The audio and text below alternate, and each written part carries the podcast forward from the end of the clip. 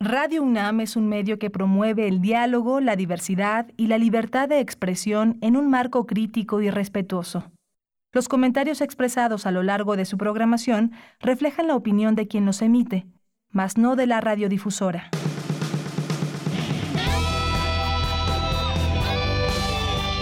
Prisma RU. Relatamos al mundo.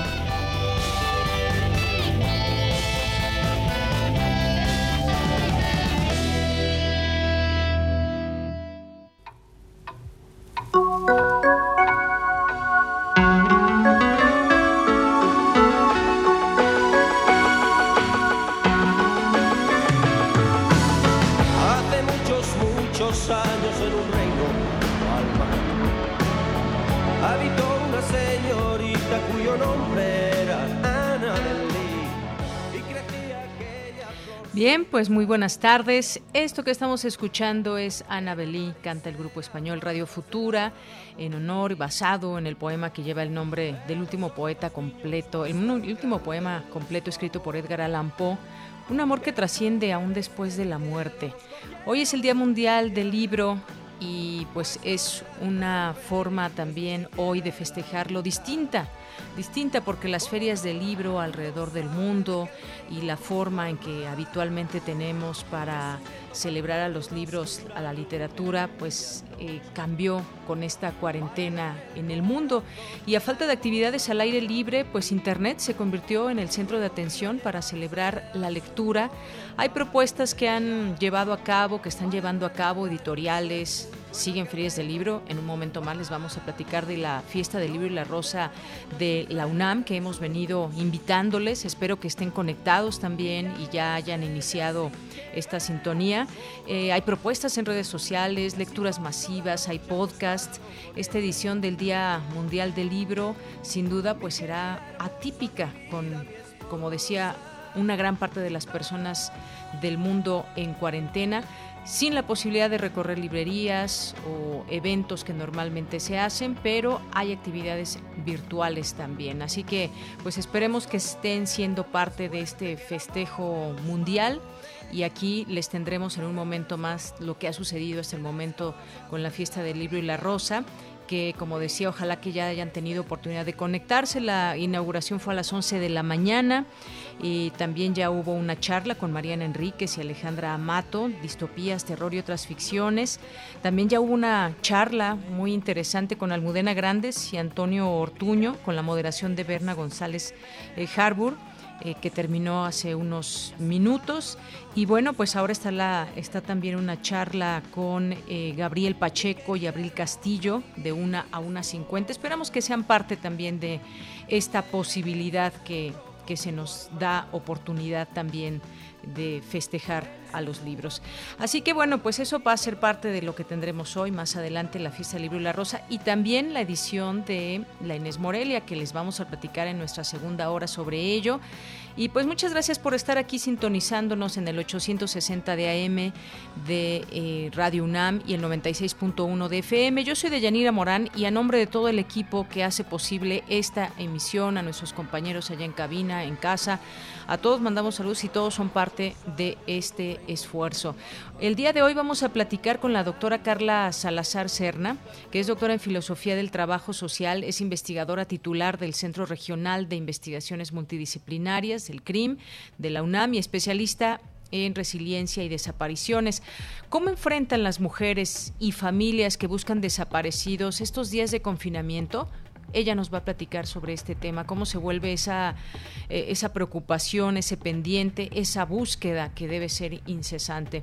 Eh, vamos a tener eso y vamos a platicar también con el maestro Rubén Ruiz Guerra, que es maestro en Historia de América y director del Centro de Investigaciones sobre América Latina y el Caribe. Hace unos días platicábamos con él para ver el panorama de América Latina frente al, al COVID-19 y hoy vamos a platicar con él sobre lo que sucede en el Caribe y Centroamérica, que son pues sitios que tienen también dificultades en, sus sistemas de salud para enfrentar esta pandemia. Vamos a platicar con él sobre este tema. Tendremos también las olas y sus reflujos en esta primera hora y en la segunda vamos a platicar con la doctora Mariana Macera, que es coordinadora de la Fiesta del Libro y la Rosa de Morelia Jiquilpan y directora de la Unidad de Investigación sobre Representaciones Culturales y Sociales. Vamos a platicar con ella sobre el tema y además también lo que ha sucedido hasta el momento en la fiesta del libro y la rosa que lleva a cabo la UNAM también y de la cual hemos estado invitando y platicando. Bien, vamos a conversar también con Juan Alberto Vázquez, que estudió comunicación en la Universidad Autónoma Metropolitana, en la UAM, y a partir de 1997 comenzó su carrera como periodista.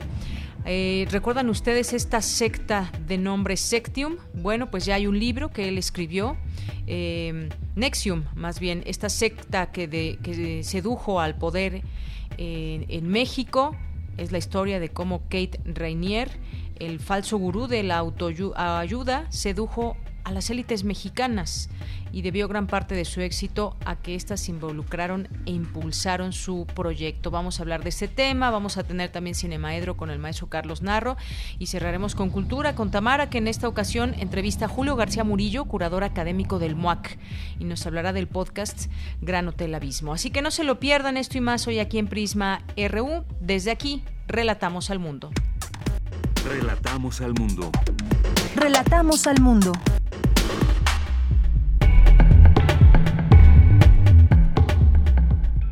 Hoy es jueves 23 de abril del año 2020 y ya está lista la unidad temporal COVID-19 habilitada en el centro City Banamex. La UNAM supervisa las especificaciones técnicas y médicas.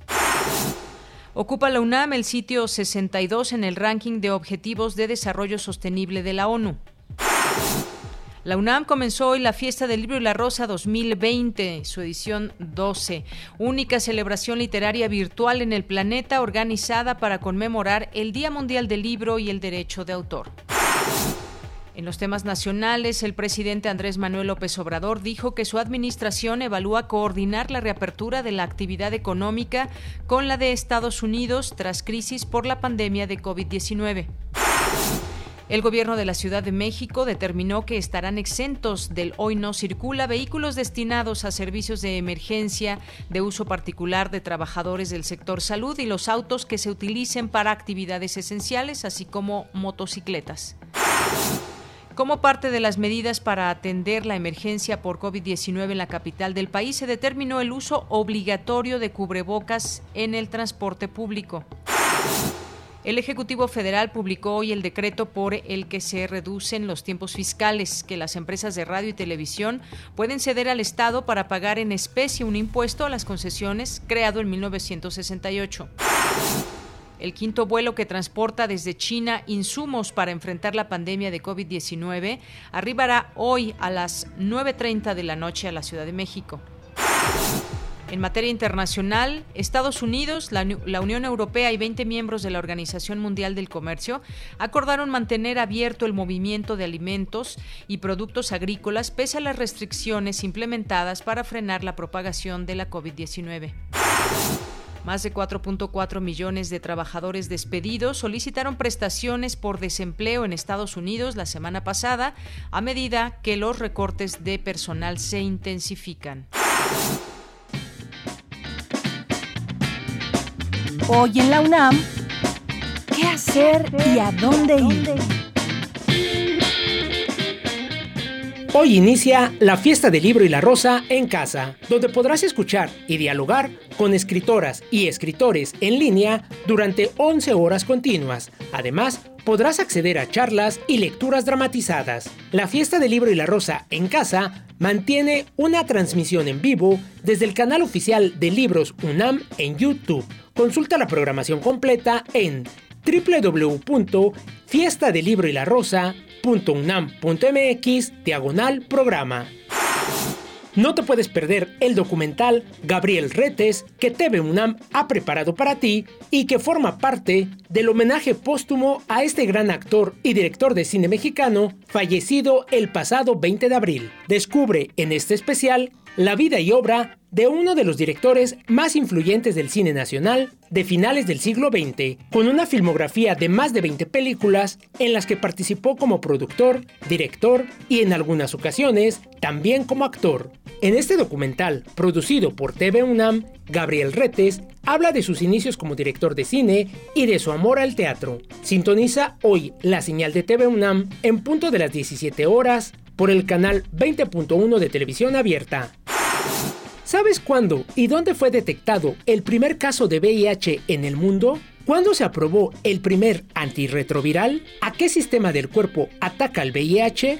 Estas y otras interrogantes serán resueltas en el programa de televisión Ciencia y Tecnología, Enemigo Interior, La Cruenta Verdad, VIH, donde se comparten algunos datos sobre el SIDA y el virus que lo causa Sintoniza hoy la señal de TV UNAM por el canal 20.1 de televisión abierta en punto de las 19.30 horas y quédate en casa.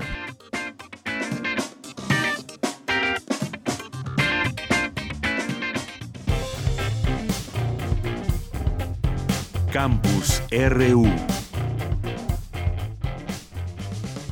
Bien, entramos a nuestro campus RU en este día y tenemos ya el reporte diario que le tenemos aquí en Prisma RU al iniciar el informativo y pues les comento que la Secretaría de Salud Federal informó que hay registro de 970 muertos y 10.544 casos confirmados de coronavirus en México.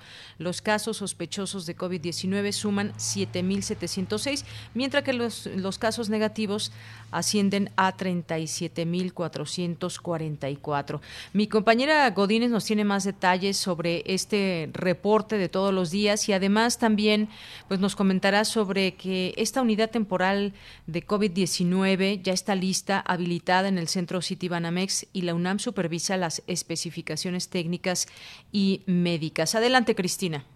Así es, Deyanira. La unidad temporal fue habilitada como hospital en tan solo 16 días y cuenta con 234 camas, con todas las condiciones para atender a convalecientes de COVID-19. Además, ya tiene contratado al 80% del personal médico que va a trabajar ahí. La jefa de gobierno de la Ciudad de México, Claudia Sheinbaum, señaló que esta unidad es muy importante para la atención de enfermos. Cuando primero me lo planteó Alejandro, decir vamos a hacer un hospital temporal, eh, con todas las condiciones. Uno imaginaba que solamente iban a ser camas puestas en el centro de convenciones City Banamex. Y decíamos, bueno, esto eh, difícilmente va a poder eh, ayudar si nada más son una serie de camas con algunos doctores que están atendiendo.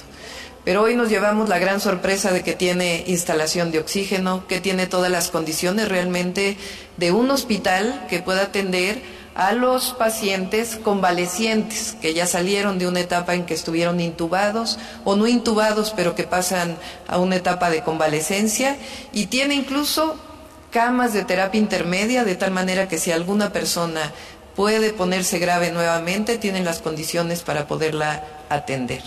Así que este hospital en este centro de convenciones tiene todas las condiciones de un hospital, inclusive eh, mucho mejores condiciones que otros hospitales. El director de la Facultad de Medicina de la UNAM, Germán Fajardo Dolci, resaltó la participación de todos los que hicieron posible esta unidad temporal. Y esta participación entre un gobierno, en este caso el gobierno de la Ciudad de México, entre los empresarios, entre la academia, representada en este caso a través de la Facultad de Medicina, de la Universidad Nacional, por supuesto, del rector Graue, se crea, digamos, un nuevo ente de esta respuesta social organizada una institución, eh, digamos, sui generis, una institución única para enfrentar este eh, problema de pacientes hospitalizados de COVID. Y yo creo que esto debe ser un ejemplo, un ejemplo para hoy, por supuesto, pero también un ejemplo para mañana, un ejemplo para el futuro. Además, hay que recordar que hoy entra en vigor el convenio Todos Juntos contra el COVID-19 que el gobierno federal firmó con la Asociación Nacional de Hospitales Privados y el Consorcio Mexicano de Hospitales cuyo objetivo es referenciar a derechohabientes del sistema de salud pública a las unidades de atención médica privada. La vigencia de este convenio es del 23 de abril al 23 de mayo. En cuanto a la pandemia en nuestro país, al 22 de abril suman 10.544 personas contagiadas.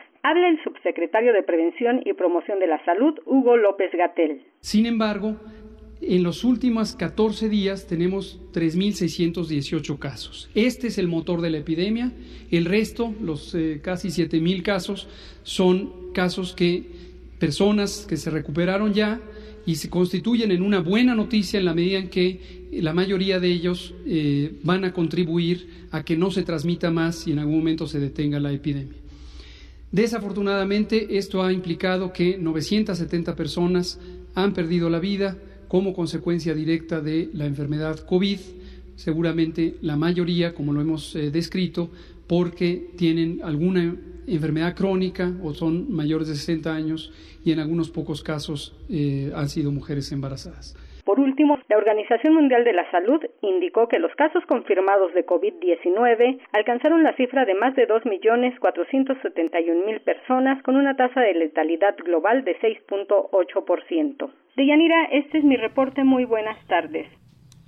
Bien, pues muchísimas gracias Cristina por esta información. Continuamos.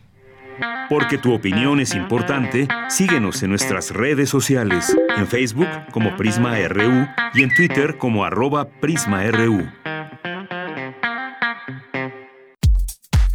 Prisma RU.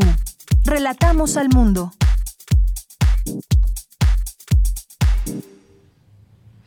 Bien, continuamos. Ya está en la línea telefónica. Le agradezco mucho. Nos tome esta llamada la doctora Carla Salazar Serna, que es doctora en Filosofía del Trabajo Social, es investigadora titular del Centro Regional de Investigaciones Multidisciplinarias del CRIM de la UNAM y especialista en resiliencia y desapariciones. Doctora, bienvenida a este espacio de Radio UNAM Prisma RU.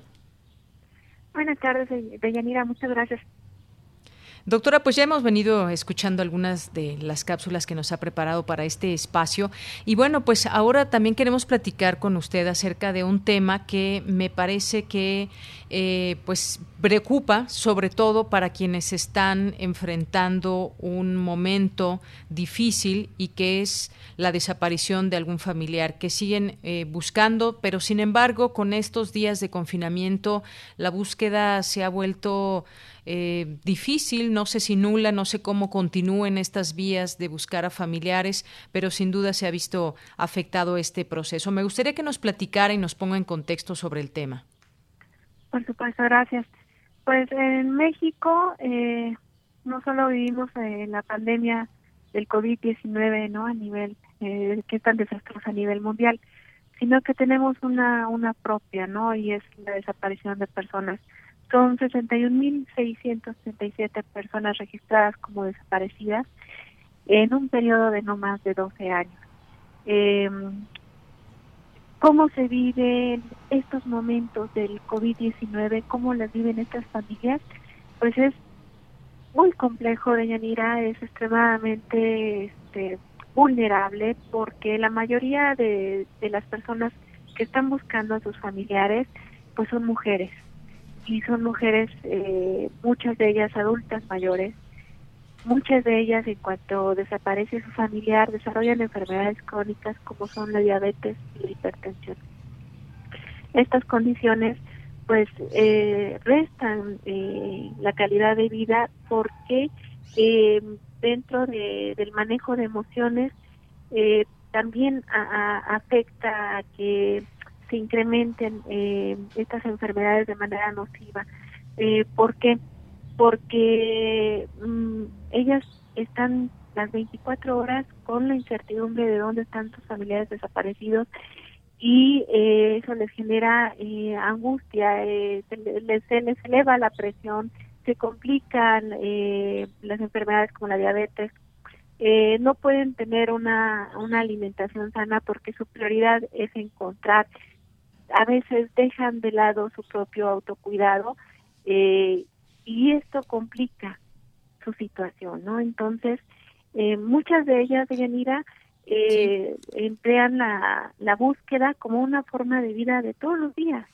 Y dentro de, mis investigaciones, pues eh, los argumentos que yo he colectado son yo no puedo quedarme en casa eh, porque entonces siento que no estoy haciendo nada. Eh, yo todos los días tengo que hacer alguna acción para que sepa mi persona amada que la estoy buscando, que la estoy buscando. Y entonces viene el COVID-19 y eh, pues ahora sí que la recomendación general es parar toda actividad fuera de casa y eh, quienes podamos pues estar en un confinamiento, lo cual esto se vuelve un infierno a nivel emocional para estas personas. Exactamente, exactamente. En esta situación en donde no pueden eh, salir, eh, pues es difícil enfrentarlo. ¿Has tenido oportunidad, doctora, de platicar con eh, algunas de estas personas que buscan algún familiar, ya sea alguna madre o alguien que esté en esta situación? Como decías hace un momento, han tomado como una forma de vida esta búsqueda y es de todos los días. En esta ocasión que no se o en estos momentos en que no se puede salir ha tenido ciertos virajes, pero ¿qué te dicen las eh, personas con las que has eh, tenido oportunidad de hablar? Claro que sí, sí este ha existido acercamiento. Eh, ellas necesitan ahorita más que nada expresar sus sentimientos, sentirse escuchadas, este sentir que pueden resignificar este dolor, ¿no? Eh, entonces sí, sí he platicado con ellas y se están enfrentando a pues a retos muy dolorosos de Yanira, no nada más es el reto de mantenerse en casa, eh, del confinamiento, de saber que afuera hay un virus que nos puede afectar, de una macroeconomía que se desploma, o sea, eso, créeme, en, en tus zapatos es lo de menos. Sin embargo, eh, antes de cualquier cosa me gustaría reiterar que son ellas un ejemplo de resiliencia al mantenerse luchando, al mantenerse de pie, al mantenerse preguntando qué más hacemos, al mantenerse creativas, ¿no? La situación sí es difícil, ¿por qué?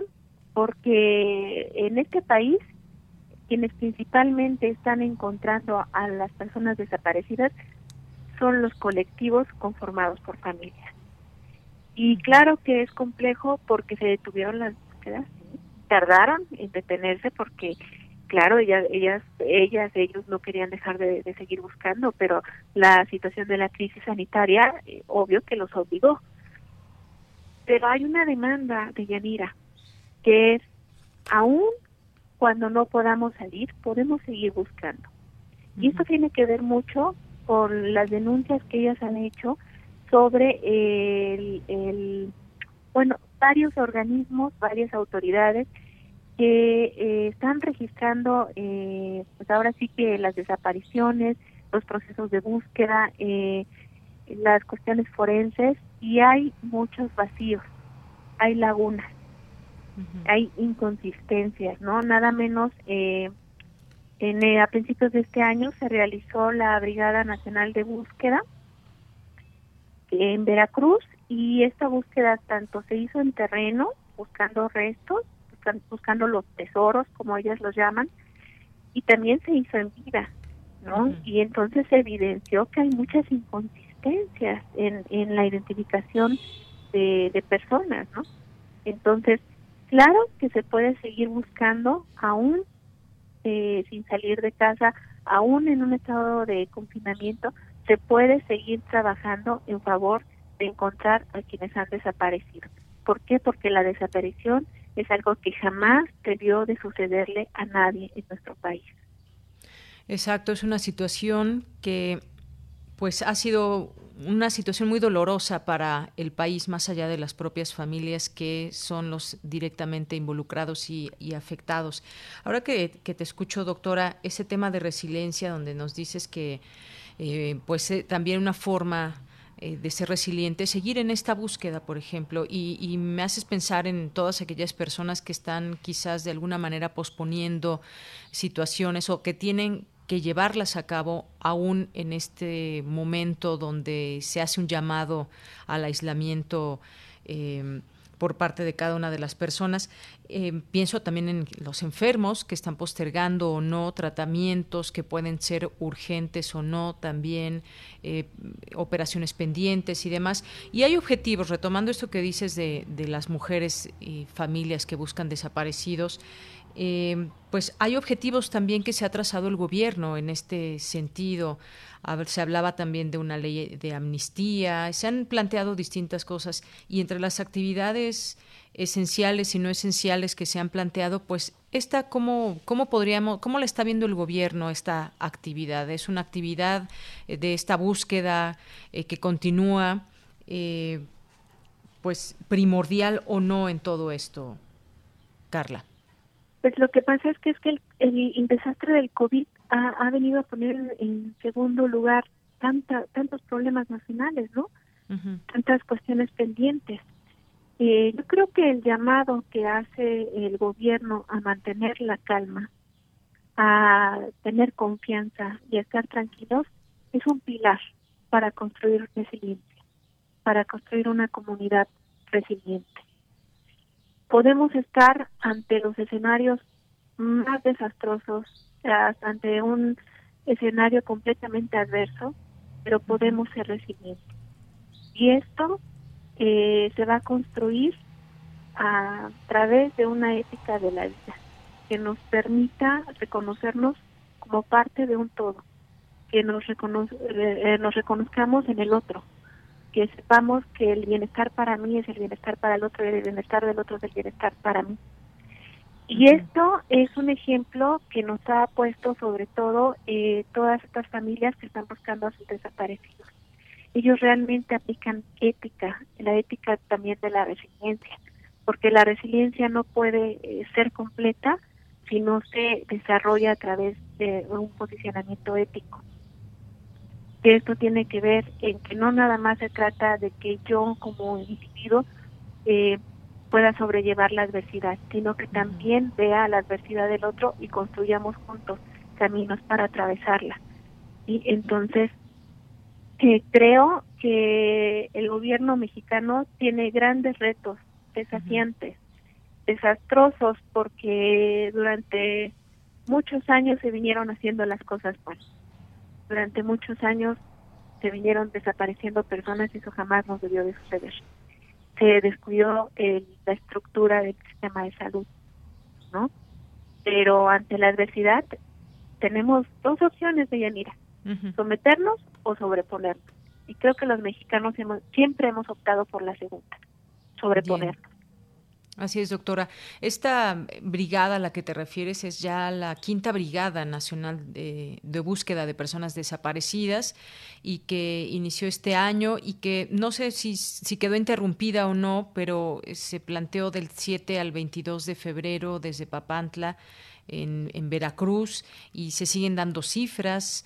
Eh, de todas las personas y de los informes que hay, por ejemplo, el último informe de la Comisión Nacional de Búsqueda de Personas, Puebla ocupa el quinto lugar nacional en desapariciones, con un total de 6.000 casos, el segundo con más desapariciones de mujeres, niñas, niños y, adolescentes, por ejemplo. Las cifras, las cifras eso no paran y, desafortunadamente es un tema que se tiene que seguir enfrentando todos los días. ¿Con qué cierras, eh, doctora Carla? Con el ejemplo de, de las mujeres que buscan a las personas desaparecidas son el mejor ejemplo resiliente del cual podemos nosotros ahorita tomar nota, aprender de ellas, eh, desarrollar procesos de fraternidad. Y con, con una frase que ellas dicen, de Yanira, eh, que es eh, nosotras de, de buscar a nuestros desaparecidos hemos pasado a buscar a todos los desaparecidos.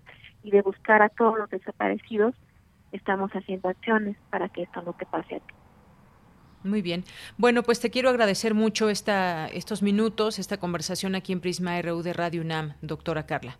Gracias a ustedes por el espacio, doña Muy buenas tardes.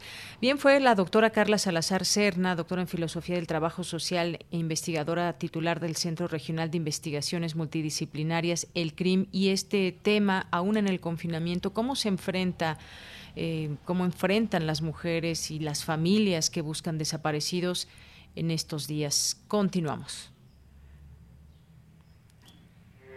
Porque tu opinión es importante, síguenos en nuestras redes sociales, en Facebook como Prisma RU y en Twitter como arroba PrismaRU. Queremos escuchar tu voz. Nuestro teléfono en cabina es 55 36 43 39. Bien, pues nos vamos ahora a las breves internacionales con Ruth Salazar. Internacional RU.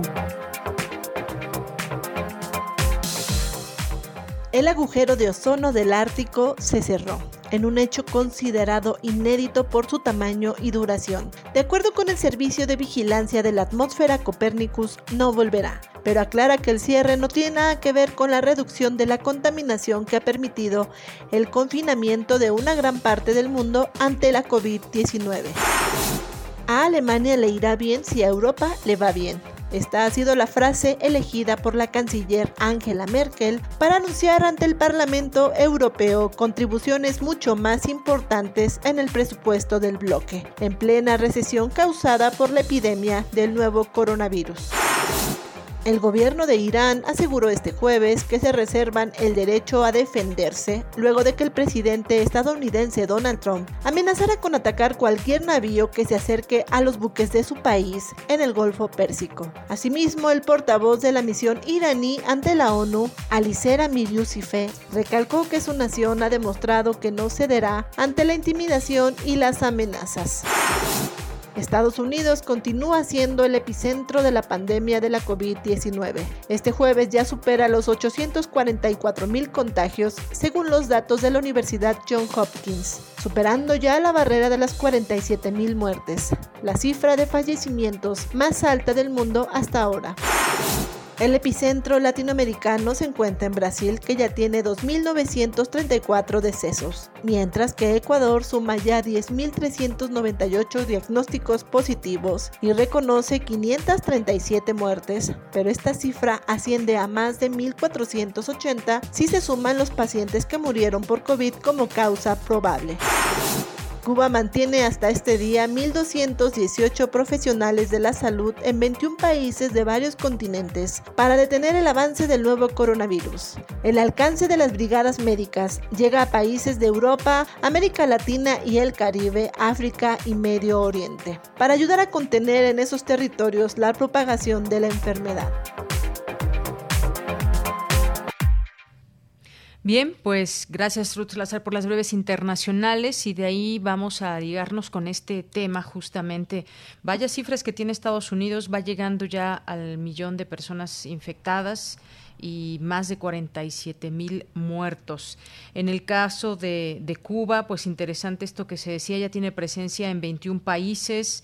Eh, aquí en América Latina, en Europa, en África y hasta en Medio Oriente. Pues platiquemos justamente también de cómo están enfrentando la pandemia en el Caribe y en Centroamérica. Ya está en la línea telefónica, le agradezco mucho, nos tome esta llamada al maestro Rubén Ruiz Guerra, que es maestro en Historia de América y director del Centro de Investigaciones sobre América Latina y el Caribe, el CIALC de la UNAM. Arroba CIALC-UNAM es su, es su Twitter, por si gustan seguirlo. Maestro, bienvenido, muy buenas tardes. Hola, ¿qué tal? Buenas tardes. Qué gusto saludarles a ti y a tu público. Gracias, pues el gusto es de nosotros también, maestro. Pues me gustaría que nos dé un panorama general de la pandemia en el Caribe eh, y en Centroamérica. Estaba viendo yo aquí algunas eh, cifras que parecerían ser no tan altas, pero bueno, esto en relación también al número de habitantes que tiene cada país tenemos que verlo también con ese en ese sentido. ¿Cuál es el panorama que nos puede dar, maestro? Mira, eh, tendríamos que tener en claro primero que estamos hablando de más de 30 países. Cuando estamos hablando de la región del Caribe y Centroamérica, estamos hablando de un gran mar rodeado de una enorme cantidad de islas que son países y en Centroamérica estamos hablando de una región en donde hay siete distintos países que se han ido conformando históricamente. Efectivamente, tienes razón, en general las cifras son, podríamos decir, alentadoras o podríamos decir de otra manera eh, que nos engañan un poco. ¿no? Las cifras son bastante pequeñas si las comparamos con las grandes cifras de otros países, sobre todo en, en el mundo desarrollado, o en países como el nuestro, en donde somos 125 millones de personas, ¿no?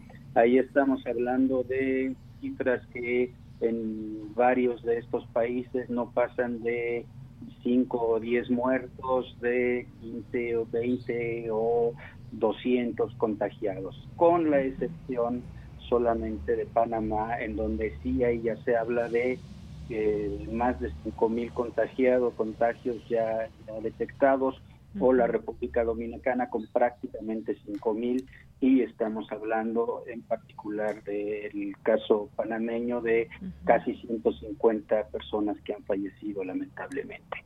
Entonces, en primer lugar tendríamos que decir eso, ¿no? Que es una región que todavía no ha sido golpeada de la manera brutal y salvaje en números absolutos que eh, eh, nosotros hemos escuchado.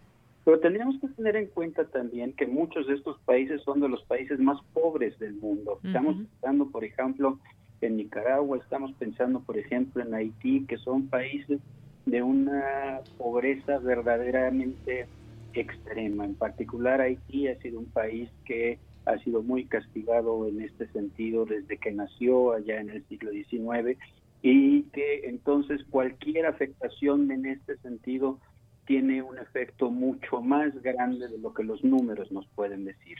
¿no? En el caso haitiano, eh, y hay pocos hay pocos contagios, hay pocos eh, pocos muertos, de, digamos, eh, identificados por culpa del, del virus este, pero esto incide en una sociedad con muy fuertes problemas políticos, con unos enormes niveles de pobreza que ha sido golpeado por la naturaleza en los últimos 10 o 15 años de una manera sumamente importante. Entonces, creo que esto te podría dar una idea general de cómo están las cosas. Así es, es no, nos da una idea. Y llama la atención, por ejemplo, doctor, el caso específicamente de, de, Cuba, que estábamos escuchando en esta información que antecedió a esta entrevista, que tiene presencia de médicos en, pues, en prácticamente todos los continentes, en varios países, en una veintena de países, me, me parece tiene en Cuba, sus cifras son 1.235 confirmados, personas que se han recuperado 365 y 43 muertes al momento. Estamos hablando de un país de alrededor de 11 millones de personas, me parece. Pero, eh, ¿qué significa esto también? El que, el que Cuba pues esté yendo a ayudar a otros sitios, que esté ayudando de manera humanitaria, incluso con algunos medicamentos.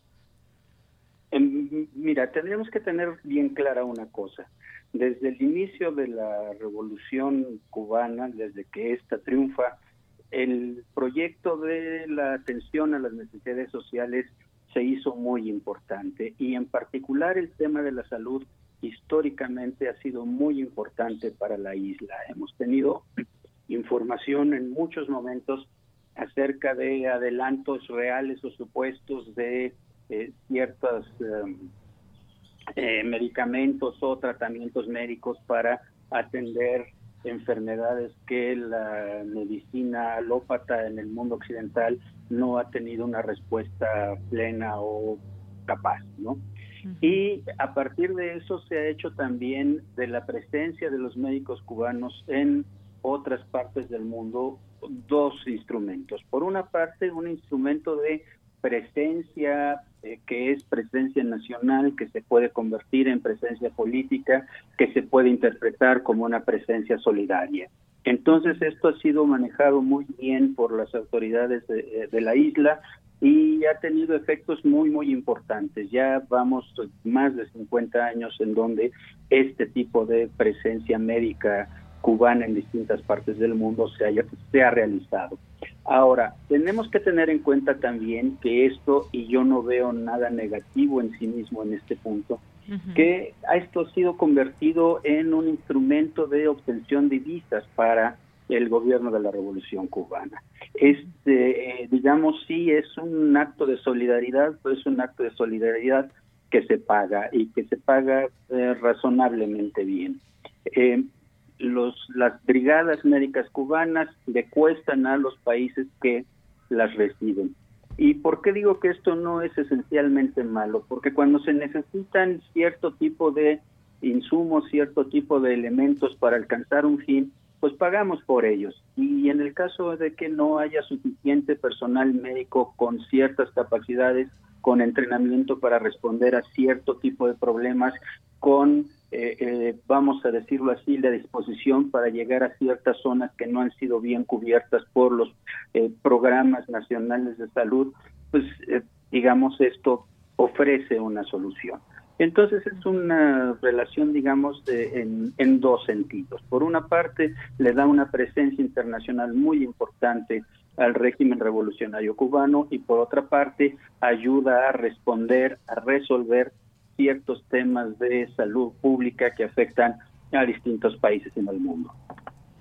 Así es, doctor. Esto es algo que estamos viendo y que es interesante también el, ver el comportamiento, pues no solamente de esta pandemia en estos países, sino también, como usted decía, pues son países que se caracterizan por ser países pobres y si nos metemos a detalle a cómo es su sistema de salud, pues encontraríamos también muchas quizás deficiencias, lo que pasaba o lo que ha pasado en otros países como en Ecuador en su momento que se veía también muy grave y bueno, pues estaba viendo aquí algunas cifras. Mire, por ejemplo, Costa Rica tiene, tiene seis muertes. Tiene, por ejemplo, también Honduras, tiene 47 muertes y confirmados 519 personas y más o menos son esas cifras las que se han mantenido eh, bajas. También a qué podríamos aludir estas estas cifras en algunos de esos países pues ha habido también bueno más bien en todos ha habido esa eh, exhorto a la población al confinamiento. No en todos ha sido eh, con un toque de queda o de una manera mucho más obligatoria. No en todos ha sido así. A qué podemos digamos entender por qué se están hasta el momento estas cifras bajas. Una, digo, puede ser que, que llegó posteriormente a Europa, nos llegó este virus, pero ¿puede haber algunas otras eh, causas, doctor? Eh, no, no lo tengo claro. Yo creo que tenemos que tener mucho cuidado cuando manejamos cifras. Siempre que estamos hablando de estas cifras son cifras oficiales. ¿Esto qué quiere decir?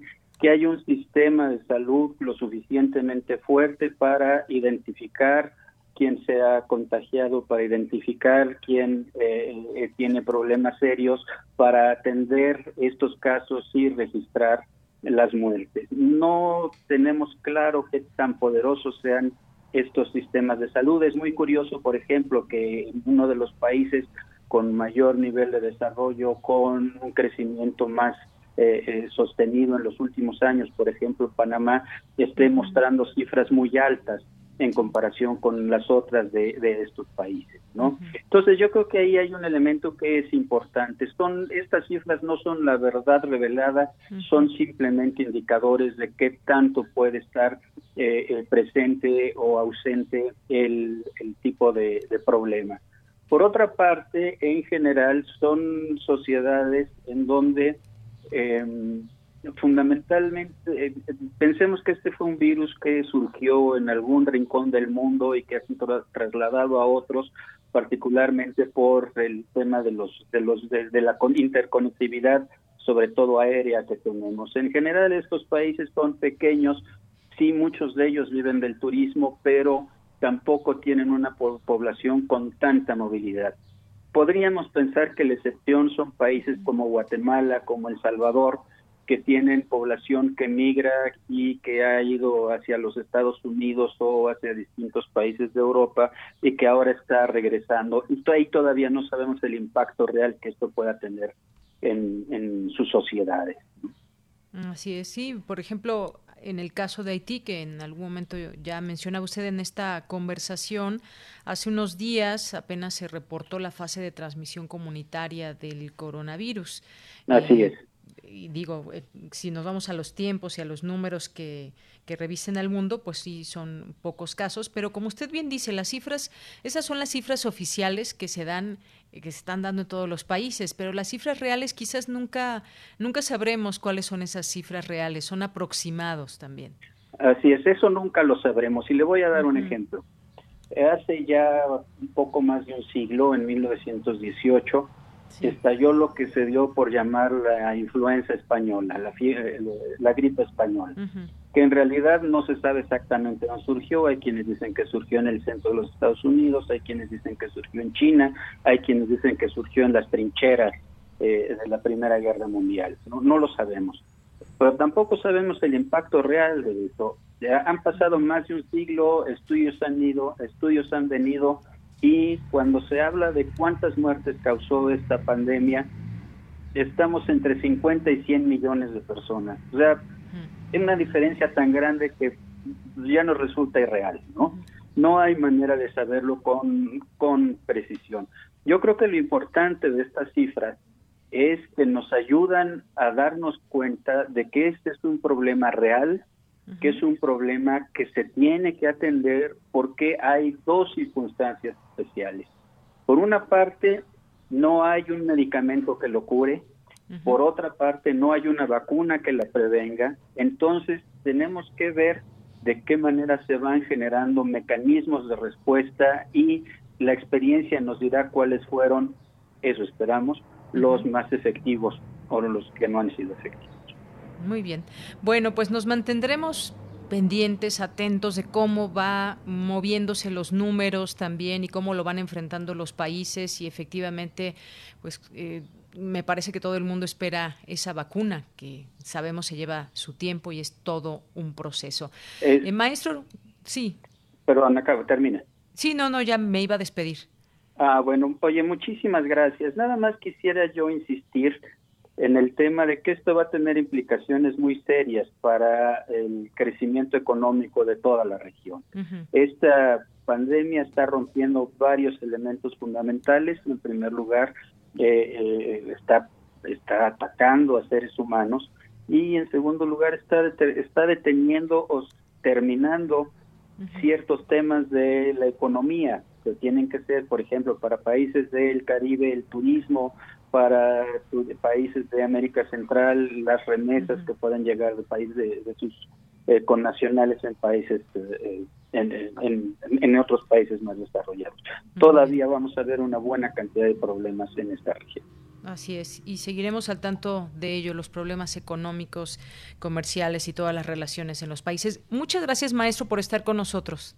De que al contrario, muchísimas gracias por la invitación. Muy buenas tardes. Hasta luego. Bien, fue el maestro Rubén Ruiz Guerra, maestro en Historia de América y director del Centro de Investigaciones sobre América Latina y el Caribe. Continuamos. Porque tu opinión es importante, síguenos en nuestras redes sociales, en Facebook como Prisma RU y en Twitter como arroba PrismaRU. Bien, en esta ocasión en Las olas y sus reflujos, Cindy Pérez nos presenta la importancia de la recién aprobada ley de amnistía para la liberación de mujeres acusadas por el delito de aborto. Adelante. Las olas, y sus reflujos. Por un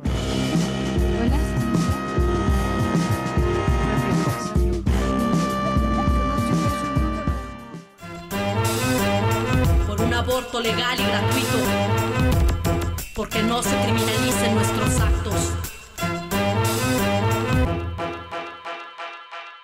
Bienvenidas y bienvenidos a una emisión más de Las olas y sus reflujos. Hoy tendremos una charla con la abogada feminista y directora del Grupo de Acción por los Derechos Humanos y la Justicia Social, Carla Michelle Salas, acerca de la recién aprobada ley de amnistía y cómo beneficiaría a las mujeres acusadas del delito de aborto, además de la recomendación cinematográfica y los avances jurídicos. Iniciamos. Estoy decidida a no dejarme de tus leyes, reprimes mi derecho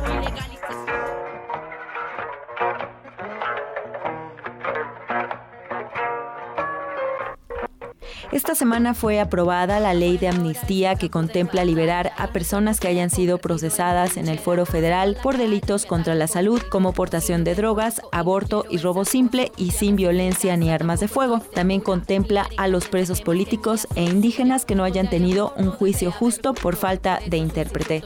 En esta ocasión hablaremos de las mujeres que han sido acusadas por el delito de aborto. En México este se regula a nivel local y es considerado un delito con excluyentes de responsabilidad penal o causales de no punibilidad, es decir, hay circunstancias bajo las cuales no se castiga o no se considera como un delito. Los códigos penales de cada entidad federativa establecen cuáles son estas causas de no punibilidad, lo que en la práctica se traduce en una situación de discriminación jurídica, pues hay algunas mujeres que tienen más o menos derechos de acceder a un aborto bajo un marco legal. En general, en el país la única causa legal que se contempla es cuando el embarazo es producto de una violación sexual.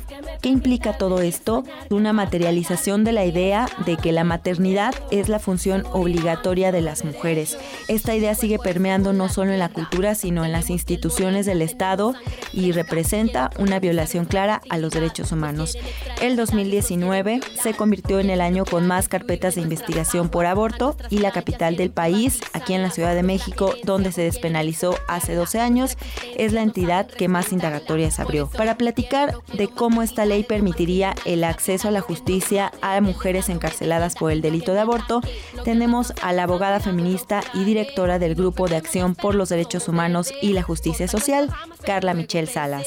Si estamos unidas seremos más fuertes. Es un gusto tenerte, Carla, en este espacio de las olas y sus reflujos.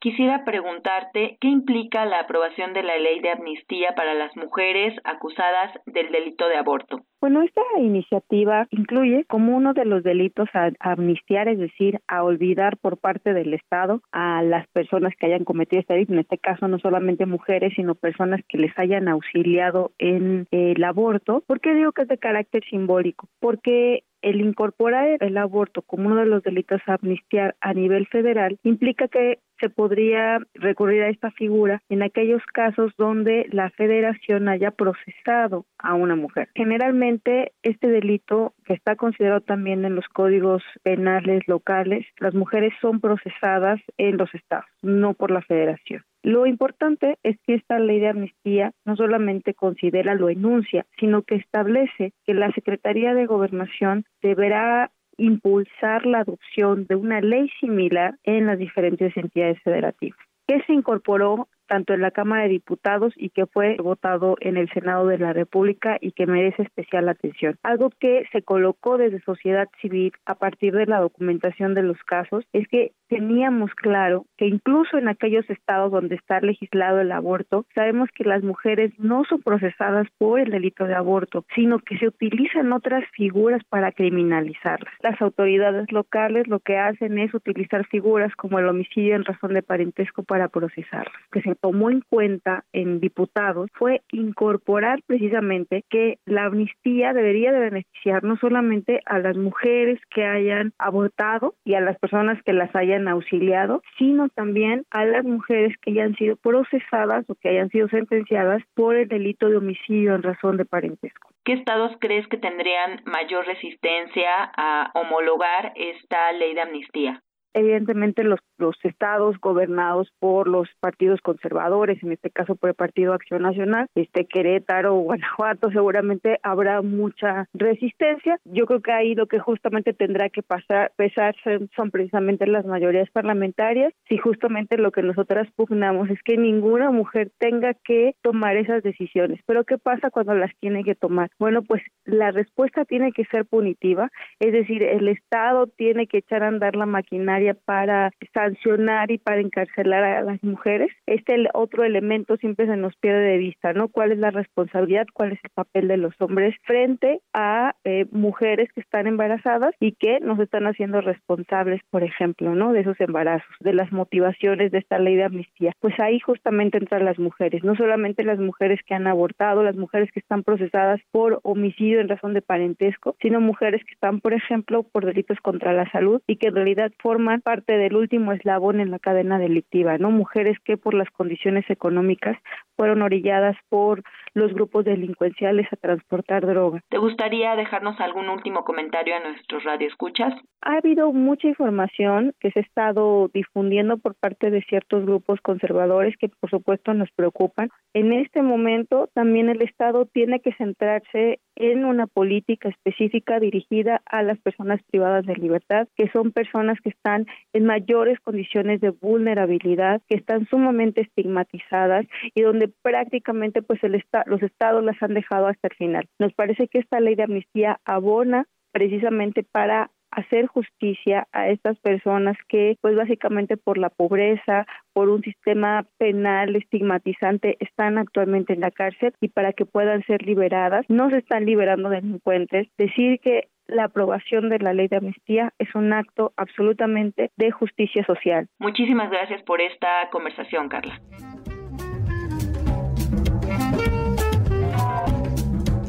Esta semana les recomendamos el documental Viva México, producido por el Grupo de Información en Reproducción Elegida y dirigido por Flavio Florenzi. Este trabajo muestra la criminalización a la que son sujetas las mujeres que son denunciadas por abortar.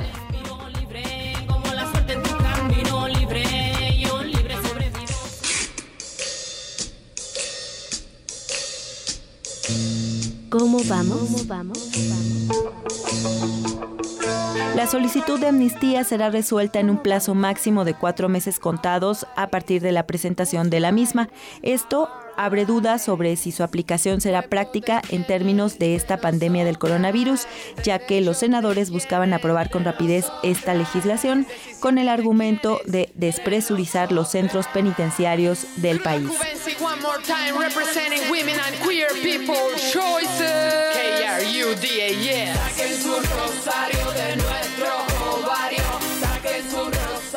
A pesar de que la legislación en nuestro país establece causales que permiten interrumpir un embarazo en ciertas circunstancias, la criminalización del aborto y en particular del personal de salud fomenta una situación en la que dicho personal niega a veces y obstaculiza servicios legales por miedo o por desinformación con respecto a sus obligaciones. A partir del 2018 y en respuesta a esta despenalización del aborto en la Ciudad de México, se ha impulsado desde grupos conservadores una oleada de reformas a las constituciones locales de los estados para proteger la vida desde el momento de la concepción. Las sanciones por el delito de aborto para las mujeres se clasifican en penas privativas de la libertad que pueden ir desde los 15 días hasta los 6 años y multas que pueden ir de 20 a 300 unidades de medida y actualización. Sin duda, un tema que hay que seguir discutiendo y analizando. Esto fue todo por hoy en Las Olas y sus reflujos. Te regresamos los micrófonos de Yanira, comentarios al Twitter arroba PrismaRU.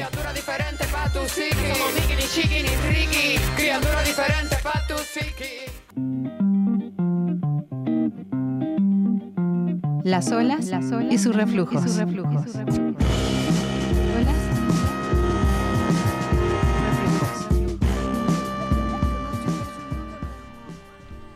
Bien, pues vamos a hacer ahora una pausa. Son las 2 de la tarde. Hemos llegado al final de la primera hora de Prisma RU. Todavía tenemos una hora más y tenemos mucho que platicar con ustedes. Recuerden que es el Día Internacional del Libro y recuerden que se lleva a cabo la fiesta del libro y la rosa y mañana comienza la de la Enes eh, Morelia. Así que no se las pierdan y pues regresamos. No se vayan. Prisma RU. Relatamos al mundo.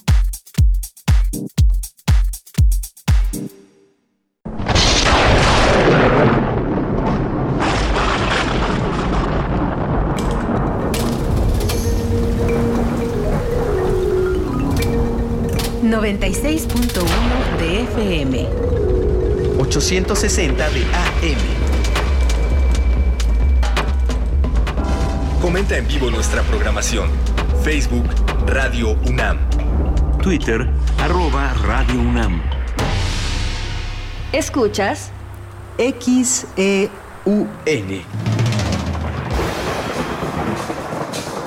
Radio UNAM. Experiencia sonora.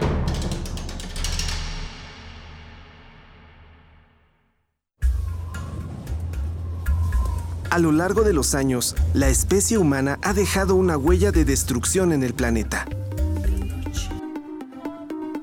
Estamos muy cerca del punto de no retorno.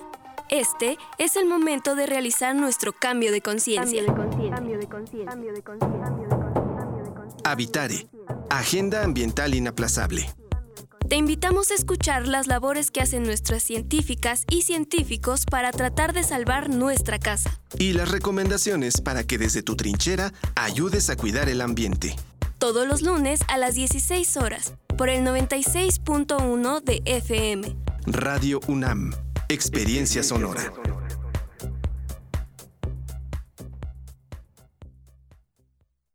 Este mensaje es para ti, que no has parado de trabajar para que la gran mayoría se pueda quedar en casa. Tú, que te levantas temprano todos los días para cuidar no solo de tu familia, sino de todas las familias de México. Heroínas y héroes mexicanos que, sabiendo del riesgo que corren, no dejan que nuestro país se detenga. A ustedes les decimos, gracias por cuidarnos. Juntos, unidos y fuertes con prevención, fe y esperanza, vamos a salir adelante. Acción Nacional. La distancia no nos impide hablar. No nos impide aprender. Y tampoco nos impedirá celebrar. La fiesta del libro y la rosa llega hasta ti desde el canal de YouTube de Libros UNAM. Con 11 horas continuas de programación cultural, festejando el placer por la lectura. Charlas, literatura, performance, teatro e invitados especiales de distintas partes del mundo. Almudena Grandes desde España. Gabriel Pacheco desde Italia. Mariana Enríquez desde Argentina, entre otros escritores. Además, descuentos en distintos sellos editoriales con envío gratuito a todo el país. Jueves 23 de abril, desde las 11 de la mañana, a través del canal de YouTube de Libros UNAM. Consulta la programación en fiesta del libro y la rosa.unam.mx. La ignorancia alimenta el miedo. La lectura nos libera de él. Libros UNAM.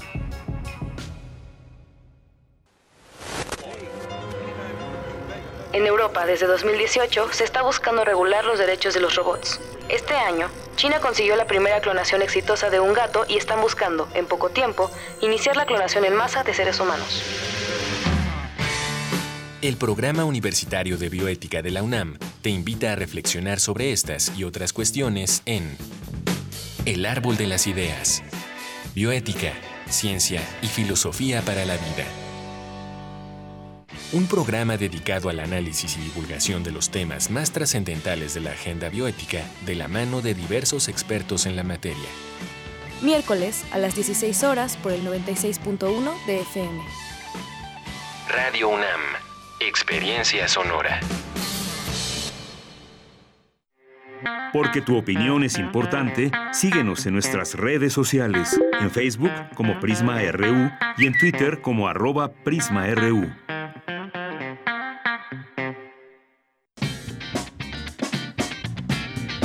Mañana en la UNAM, ¿qué hacer y a dónde ir? La Casa del Lago Juan José Arreola se une al programa Cultura UNAM en Casa y te invita a sumergirte en su programación virtual, donde podrás disfrutar de conciertos, exposiciones, talleres, ciclos de cine y arte digital. Recorre cada uno de sus rincones en el sitio oficial casadelago.unam.mx diagonal en casa y disfruta de toda la oferta cultural de este recinto universitario.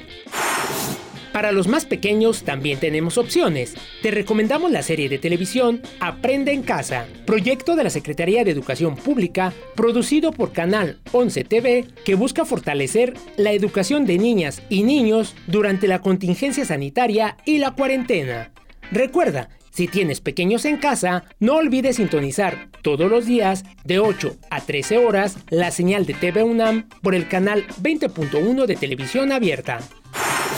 Recuerda que en el sitio de descarga cultura de la UNAM podrás encontrar obras de literatura, teatro, música, así como conferencias y eventos especiales que la UNAM ha dispuesto para ti. Visita el sitio www.descargacultura.unam.mx o puedes ingresar al sitio oficial de culturaendirecto.unam donde tendrás la cultura a la carta con conciertos, festivales, foros de discusión y programas especiales. Ingresa al sitio culturaendirecto.unam.mx. Recuerda, disfruta de toda la cultura en un solo clic y quédate en casa. Para Prisma RU, Daniel Olivares Aranda.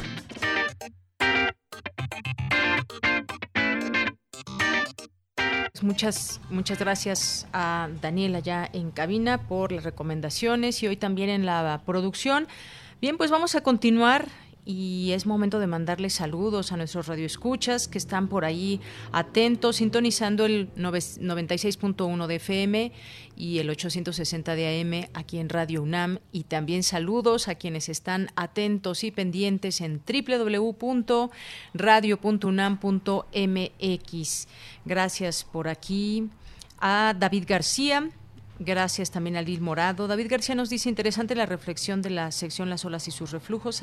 saludos a todo el equipo. Gracias, David García, Lucila Garfias, Daniela Dramos, eh, Abel Fernández, muchas gracias. También Esteban Rodríguez, eh, Marco Fernández.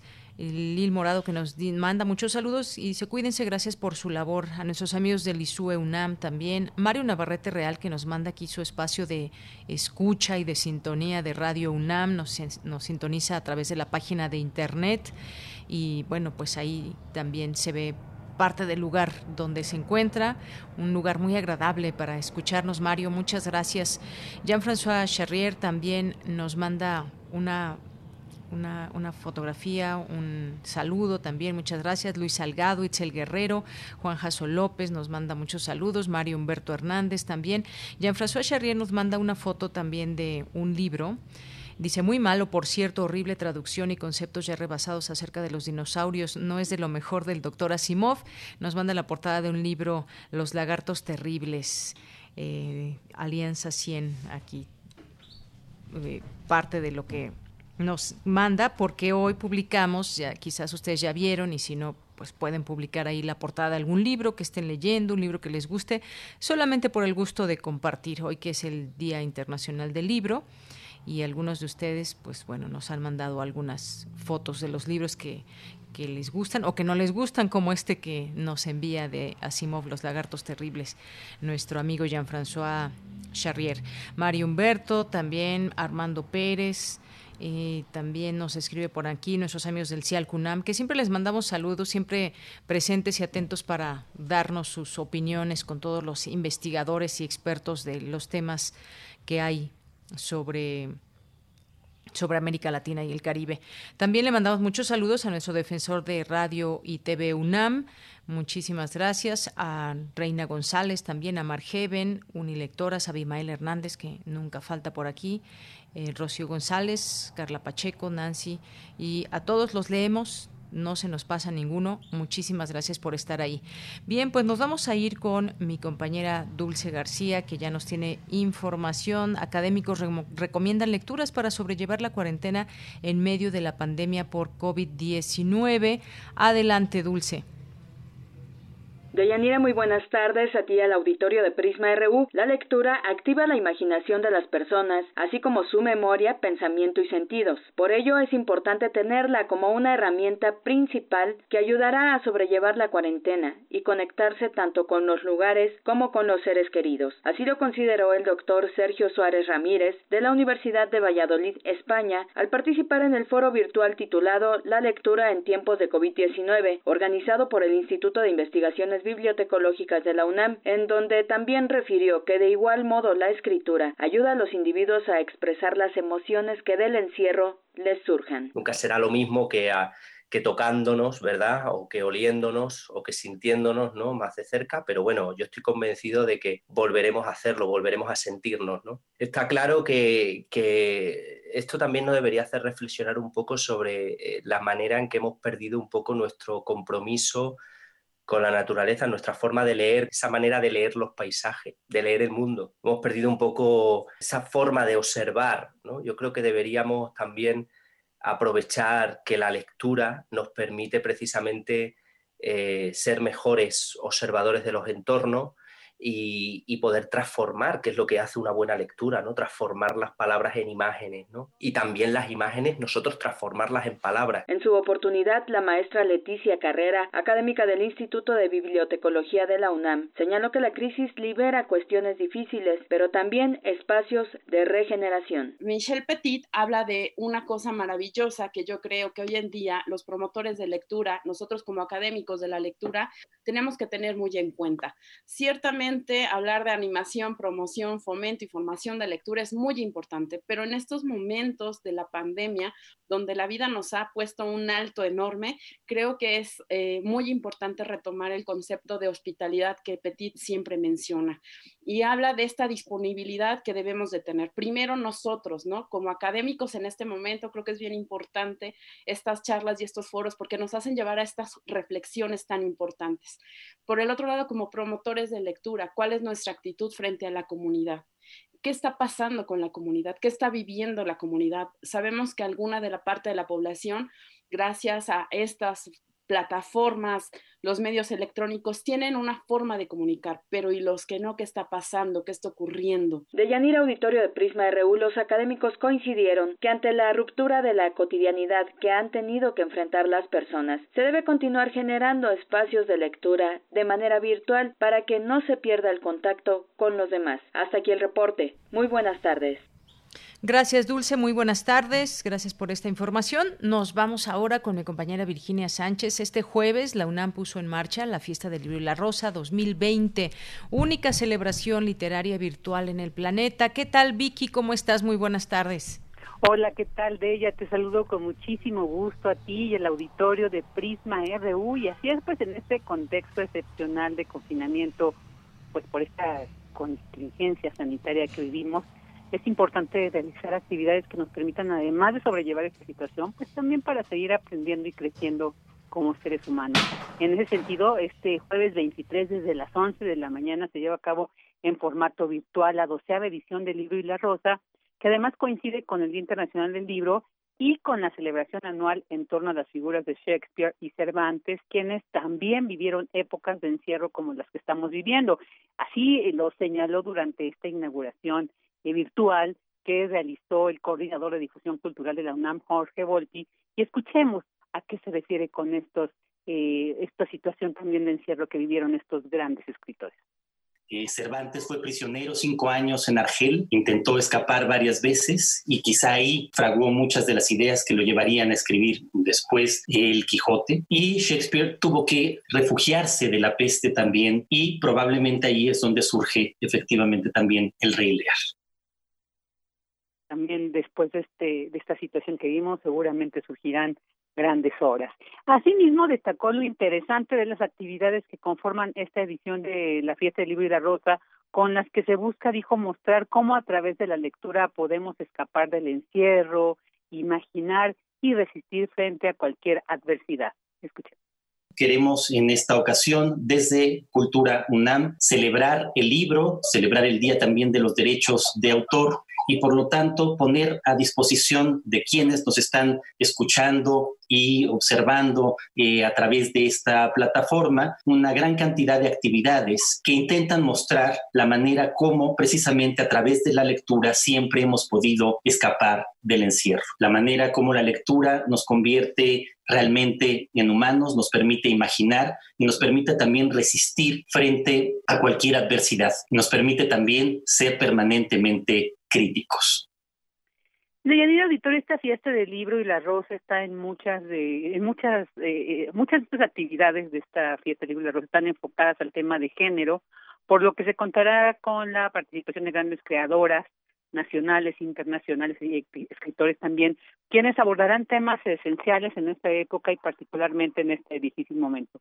Jorge Volpi también resaltó la mesa donde se reflexionará un tema muy importante, que es la difícil situación que está viviendo la industria editorial como parte de esta crisis cultural que ha provocado la pandemia del coronavirus. Escuchemos por supuesto, y es importante, una mesa de reflexión sobre la industria editorial que está siendo particularmente afectada, como toda la vida cultural, por esta época de encierro, por esta época en que tenemos que quedarnos en casa. Y tenemos que empezar a reflexionar justamente también sobre qué va a ocurrir después las maneras en que podamos salir de esta crisis, que también se vuelve una crisis cultural y una crisis civilizatoria y que tenemos que reflexionar todavía sobre ella a lo largo de las siguientes semanas que todavía tendremos de este encierro. Y bueno, pues para consultar todas estas actividades que este año son de esta manera virtual, es a través de www.fiestadelibroylarosa.unam.mx. Ahí ingresan, se van directamente a lo que es el programa y van a poder ver pues todas las transmisiones que se están haciendo. Hay que destacar esto como cuando fue la conferencia de prensa que lo señalaron, pues también el reconocer, ¿no? El esfuerzo que han hecho estos escritores y escritoras también pues al tener que hacer una habilidad por medio de esta tecnología para conectarse. Entonces, bueno, eh, esperemos que todo esto salga muy bien, seguramente pues va a ser una experiencia muy enriquecedora pues este año. Este es mi reporte de ella. Muy bien, pues muchísimas gracias Vicky. Ahí está esta oportunidad que tenemos todos de seguir en este día la fiesta del libro y la rosa, estas eh, charlas que han sido muy interesantes, las que ha habido hasta el momento, y que sepan que está ahí este esfuerzo que es para todos ustedes, para los que nos están escuchando, para todas las personas que hoy pues quieren rendirle tributo a los libros a través de esta posibilidad y hoy justamente que es el día Mundial del Libro. Muchas gracias, Vicky, por este reporte. Gracias a ti. Buenas tardes. Muy bien. Bueno, pues muchas gracias a Vicky por este reporte y no se pierdan el programa, como bien nos decía, ahí está, lo pueden consultar. Yo tuve oportunidad de, de estar escuchando un rato Almudena Grandes. En un momento más también eh, estará, bueno, todavía ya está terminando la importancia de lo inapropiado en los cuentos para niños con Cristel Guxa. Está también en un momento más, o ya habrá empezado, marihuana, legalización, literatura y entorno social. Eh, donde participa Eduardo Limón. Luego viene el verso femenino en Latinoamérica, una charla con Claudia Massin y Robin Myers a las 2.30. Estos son parte de los temas que, que, que, se tienen para todos ustedes, literatura expandida, cómo explicarle la poesía electrónica a una liebre digital. Eh, también que puedan ustedes escuchar y estar pues eh, compartiendo estos eh, estas interacciones que también hay con quienes están allá del otro lado del, del internet y que puedan ser también pláticas importantes o interesantes. Y bueno pues nos vamos nos vamos ahora a nos vamos ahora ya con la doctora Mariana, que está ya en la línea telefónica. Ya está la doctora Mariana Macera, que es coordinadora de la Fiesta del Libro y la Rosa Morelia Jiquilpan y directora de la Unidad de Investigación sobre Representaciones Culturales y Sociales. ¿Qué tal, doctora? ¿Cómo está? Muy buenas tardes, un gusto saludarle. Muy buenas tardes, también para mí es un gusto saludarlos eh, desde aquí, desde Morelia desde Morelia, donde mañana 24 de abril tendrán su fiesta del libro y la rosa. Platíquenos, por favor, doctora. Sí, bueno, hemos eh, nos hemos sumado a esta gran celebración de manera digital para que todos podamos compartir en estos momentos eh, difíciles, ¿no? Pero que podamos compartir a los libros, a esta fiesta del libro y la rosa que nos recuerda pues la posibilidad de encontrar otras palabras y a través de las palabras otros, otras formas, otro, estar pensando en, en estas nuevas posibilidades que nos dan los libros. Entonces hemos decidido sumarnos de manera, como decía, digital, hacer esta fiesta del libro y la rosa y llevarla a la casa de todos ustedes. Así es que es una opción muy importante y que también pues es parte de este esfuerzo que se está haciendo, como decíamos, la UNAM sigue trabajando y sigue dando también estas eh, propuestas, como sabemos esta planeación, pues ya lleva 12 años y se ha consolidado esta fiesta del libro y la rosa y además, bueno, pues se ha expandido el caso de ahora de la Enes Morelia también que tiene ahí sus actividades. Vamos a poderla seguir también a través de internet. Su inauguración será a las 10:30, hay un las palabras de bienvenida y pues, la presentación de lo que será toda esta fiesta. Estará la coordinadora de Humanidades Guadalupe Valencia, también va a estar, va a haber un eh, mensaje del coordinador de difusión cultural de la UNAM, Jorge Volpi, y también eh, usted, doctora, como coordinadora de esta fiesta, ahí estarán dando algunas palabras. Platíqueme un poco más de lo que nos recomienda a lo largo del día de mañana en esta fiesta del libro y la rosa. Sí, bueno, la fiesta del libro y la rosa eh, cumple aquí en Morelia siete años y estamos eh, justamente el, el tema que conjuga, que así nos sumamos también con difusión cultural y con toda la UNAM, ha sido, en este caso para Morelia y Jiquilpan, Epopeyas de la Paz, ¿no? Basado en un, en un título de un artículo de la escritora Sandra Lorenzano y pensando justamente en estos movimientos y todo lo que está sucediendo y en ver de una manera solidaria la construcción de nuevas, eh, de nuevas epopeyas que puedan constituir una, uno, unas nuevas formas de relacionarnos entre todos de manera más solidaria. ¿Qué podemos ver en este programa? Entonces, bueno, se inaugura con una conferencia de la doctora Sandra Lorenzano, quien va a hablar justamente la importancia ¿no? de estos elementos de, de tejer con palabras una nueva formas de, sociales. También vamos a encontrar a la literatura infantil con el escritor Francisco Hinojosa, va a hablar también eh, los escritores Alberto Chimal y Raquel Castro, quienes van a hablar sobre la ciencia ficción para jóvenes. También vamos a tener lectura de poesía en lenguas originarias en, en purépecha. También vamos va a haber para niños un cuentacuentos. Eh, asimismo, vamos a encontrar a, Caterina Camastra y a Daniela Meléndez que van a estar haciendo eh, improvisaciones eh, en décimas, ¿no? Sobre este, los temas eh, de género. Y eh, también vamos a tener un conversatorio con Ana Claudia Nepote y Omar Zamora, que van a estar hablando justamente de la importancia que hemos visto ahora de la difusión de la ciencia y cómo también el difundir implica todo un reto y una responsabilidad.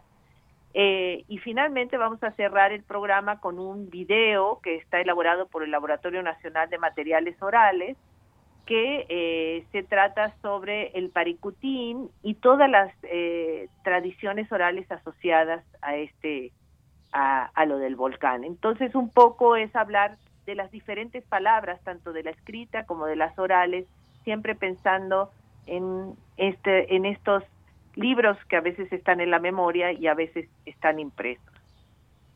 Así es. Bueno, pues esto será parte de lo que tendrán estos invitados especiales, estas charlas que tendrá. ¿Cómo podemos accesar? ¿A través de, qué página? ¿La página del libro y la rosa? ¿O en particular ahí eh, nos podemos meter a, la Inés Ahí está, ajá, va a estar el Facebook Alive del AUDIR, así se pone UDIR, que es la Unidad de Investigación sobre Representaciones Culturales y Sociales también el Facebook eh, del, de la Enes Morelia, y eh, esas serán las páginas y también por el, el canal de la eh, unidad de estudios regionales de Aguaer, el canal de YouTube. Eso es lo que pueden acceder, están ahí en, incluso en los en la versión digital. Y los esperaríamos, nos gusta mucho poder compartir desde aquí, pues estas, estas palabras que ahora desde lo digital, pues la distancia eh, es ya, ya no es un, un elemento que nos pueda separar para celebrarlo con todas y todos, ¿no? De esa es una, una propuesta. Muy bien, doctora, pues yo le quiero agradecer mucho esta invitación que nos hace de primera mano para mañana estar en sintonía con la fiesta del libro y la rosa de eh, la Inés Morelia. Muchísimas gracias y muy buenas tardes. Muy bien, muy bien. Nada más insistirles de que es de todos el Campus Morelia que estamos trabajando para hacerlo eh, para todos eh, en conjunto. Muy bien. Pues muchísimas gracias, doctora. Un abrazo. Un abrazo. Hasta luego. Gracias.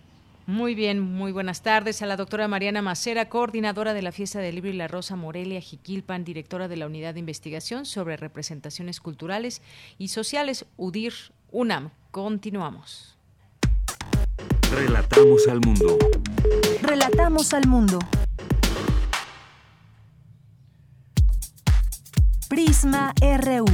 Relatamos al mundo.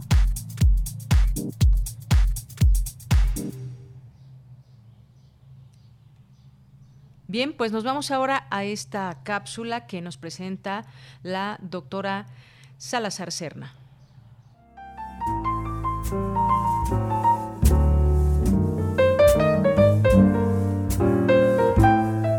Comunidad resiliente.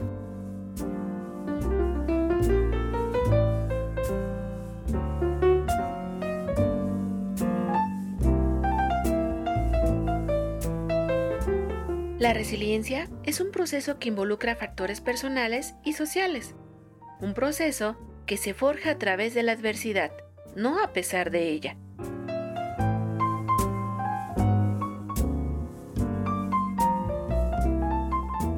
Por lo cual, es necesario reconocerla, y esto implica integrar la experiencia en la identidad individual, familiar, grupal y comunitaria. Es decir, se teje en forma relacional.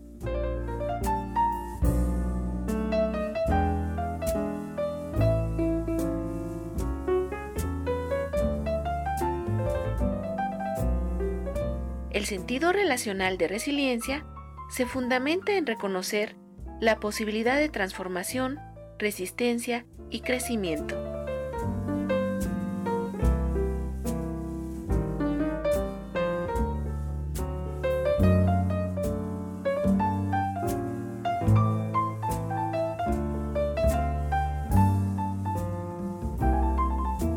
Doctora Carla Salazar Serna.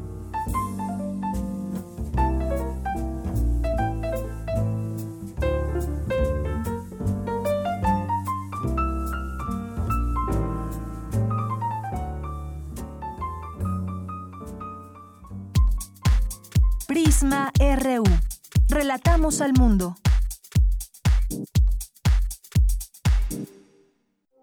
Queremos escuchar tu voz. Nuestro teléfono en cabina es 55 36 43 39. Porque tu opinión es importante, síguenos en nuestras redes sociales, en Facebook como Prisma RU y en Twitter como arroba PrismaRU.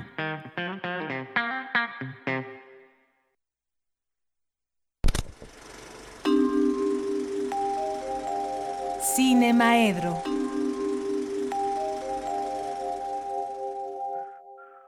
Bien, pues un poquito antes de lo acostumbrado, pero nos enlazamos ya a esta sección de Cinemaedro con el maestro Carlos Narro. Carlos, ¿cómo estás? Muy buenas tardes. Pues bien, y pues bueno, pues ya hablan antes, pero uno está encerrado, entonces no, no perjudican nada, ¿no?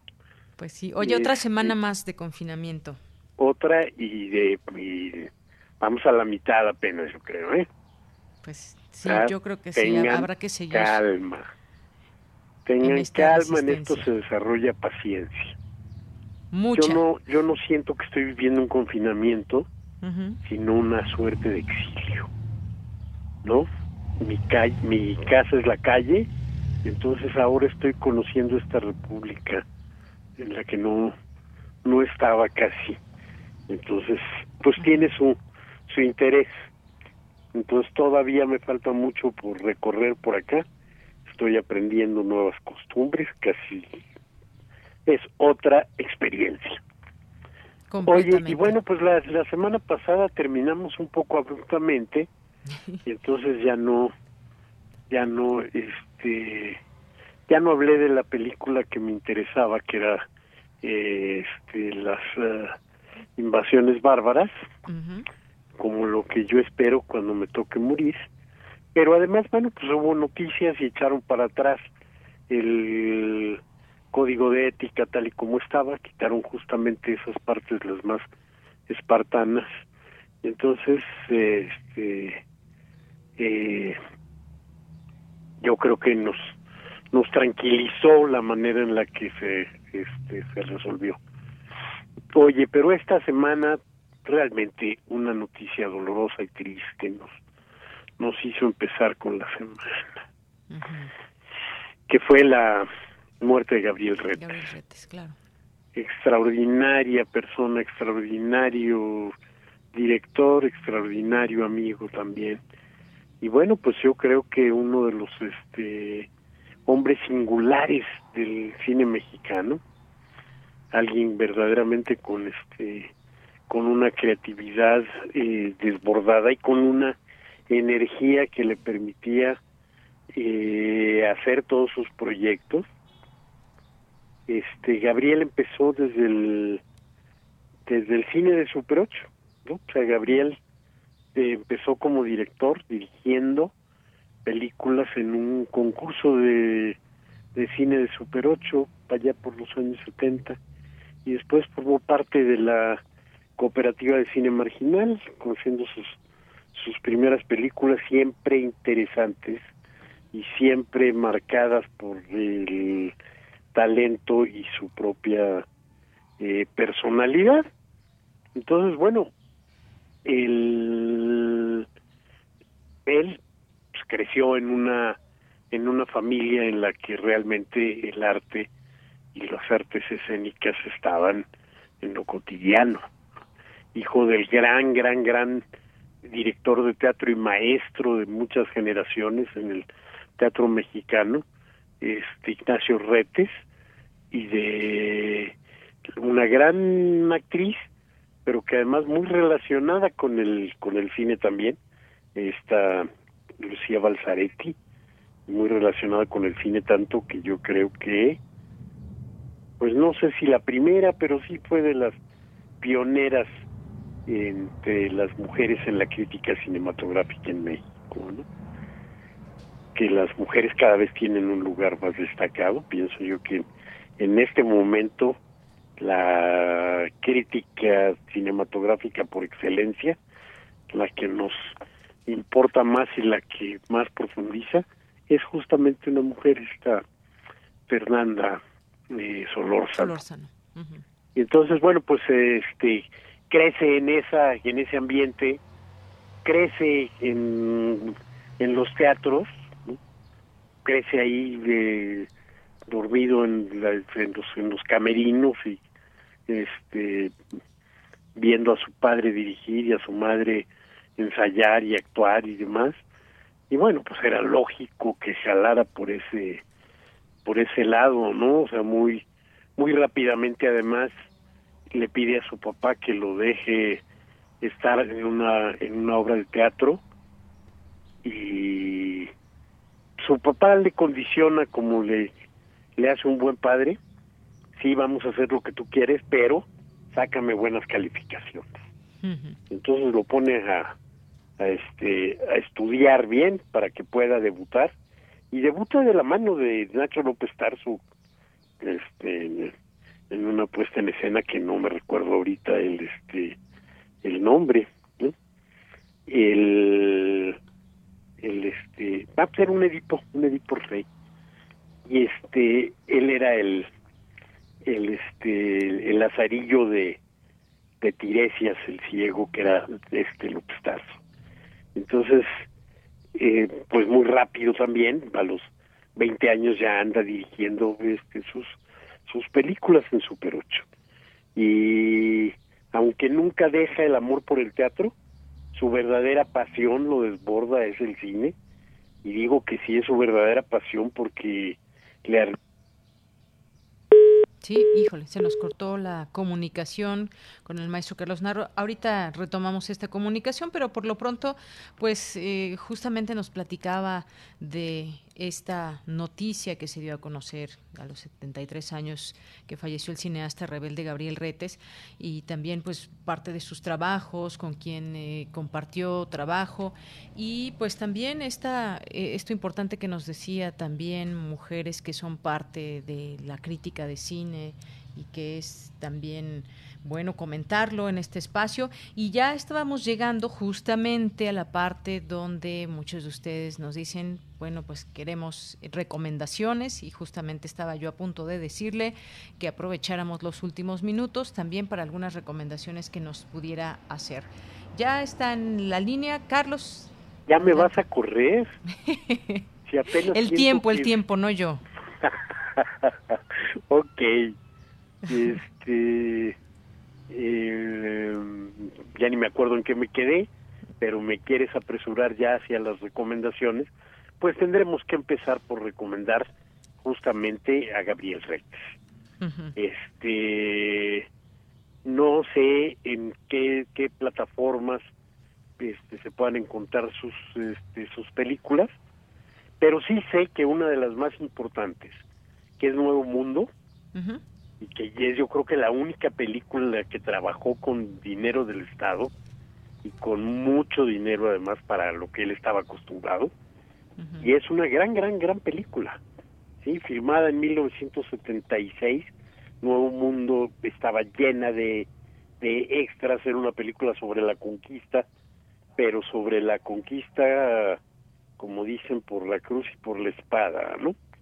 Es una película que se pasó, pues, yo creo que toda la vida, toda la vida se pasó censurada de del año 76 que se hizo hasta por ahí del 2005 debe ser que este que Gabriel consiguió que se la que se la vendieran porque pues era una producción estatal él acostumbrado a que casi todas sus películas eran propias.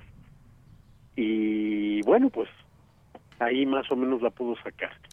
Y curiosamente es una película que podemos encontrar en el YouTube. Creo que es la única que podemos encontrar de él. Por otro lado este un un radio escucha nos pidió que le echáramos una miradita a la programación del del canal 11 y este y pudiéramos ver ahí este qué recomendábamos y sí hay cosas para recomendar en, el este en el canal 11 y en el y en el 22 sí sobre todo hay una película que me importa muchísimo en el este en el 11 que es Canaima. Una película basada una película de Juan Bustillo Oro basada en una novela de Rómulo Gallegos y que este de esa época de la literatura en la que ante la llegada de la este, civilización, urbanización más bien, digamos, de América Latina, vamos a encontrar ahí el enfrentamiento entre la naturaleza y la ciudad eh, de una manera verdaderamente fenomenal. Una gran película dirigida por este por Juan Bustillo Oro y que precisamente mañana la pueden ver en el canal 11 a las 11 de la noche. Pues el sábado también en el canal 11 a las diez y media de la noche Doña Diabla, una de las películas que que le dejaron el el mote de la doña a María Félix, Doña Bárbara, Doña Diabla, Doña Bárbara, por cierto, que también era de, de Rómulo Gallegos. Entonces, eh, esas son nuestras nuestras recomendaciones. Perfecto. Y yo Pues, creo que en, en otro tipo de, de- En Netflix no había nada de, de, de Gabriel, pero yo No, creo no, que no en nada, Filmin, en este Filmin Latino, seguramente que hay algunas de las películas de Netflix. Muy bien, y hay que, pues, hay que sí. verlas, es un cineasta imprescindible. Hay que verlas. Carlos Narro, muchísimas gracias. No, gracias a ustedes. Nos escuchamos la siguiente jueves semana. desde el encierro nos seguimos hablando. Claro que sí. Hasta luego, un abrazo. Adiós. Adiós. Continuamos. Y ya está en la línea telefónica. Le agradezco nos tome la llamada Juan Alberto Vázquez, que estudió comunicación en la Universidad Autónoma Metropolitana y a partir de 1997 comenzó su carrera como periodista. ¿Qué tal, Juan? ¿Cómo estás? Buenas tardes. Juan, ¿me escuchas? ¿qué tal?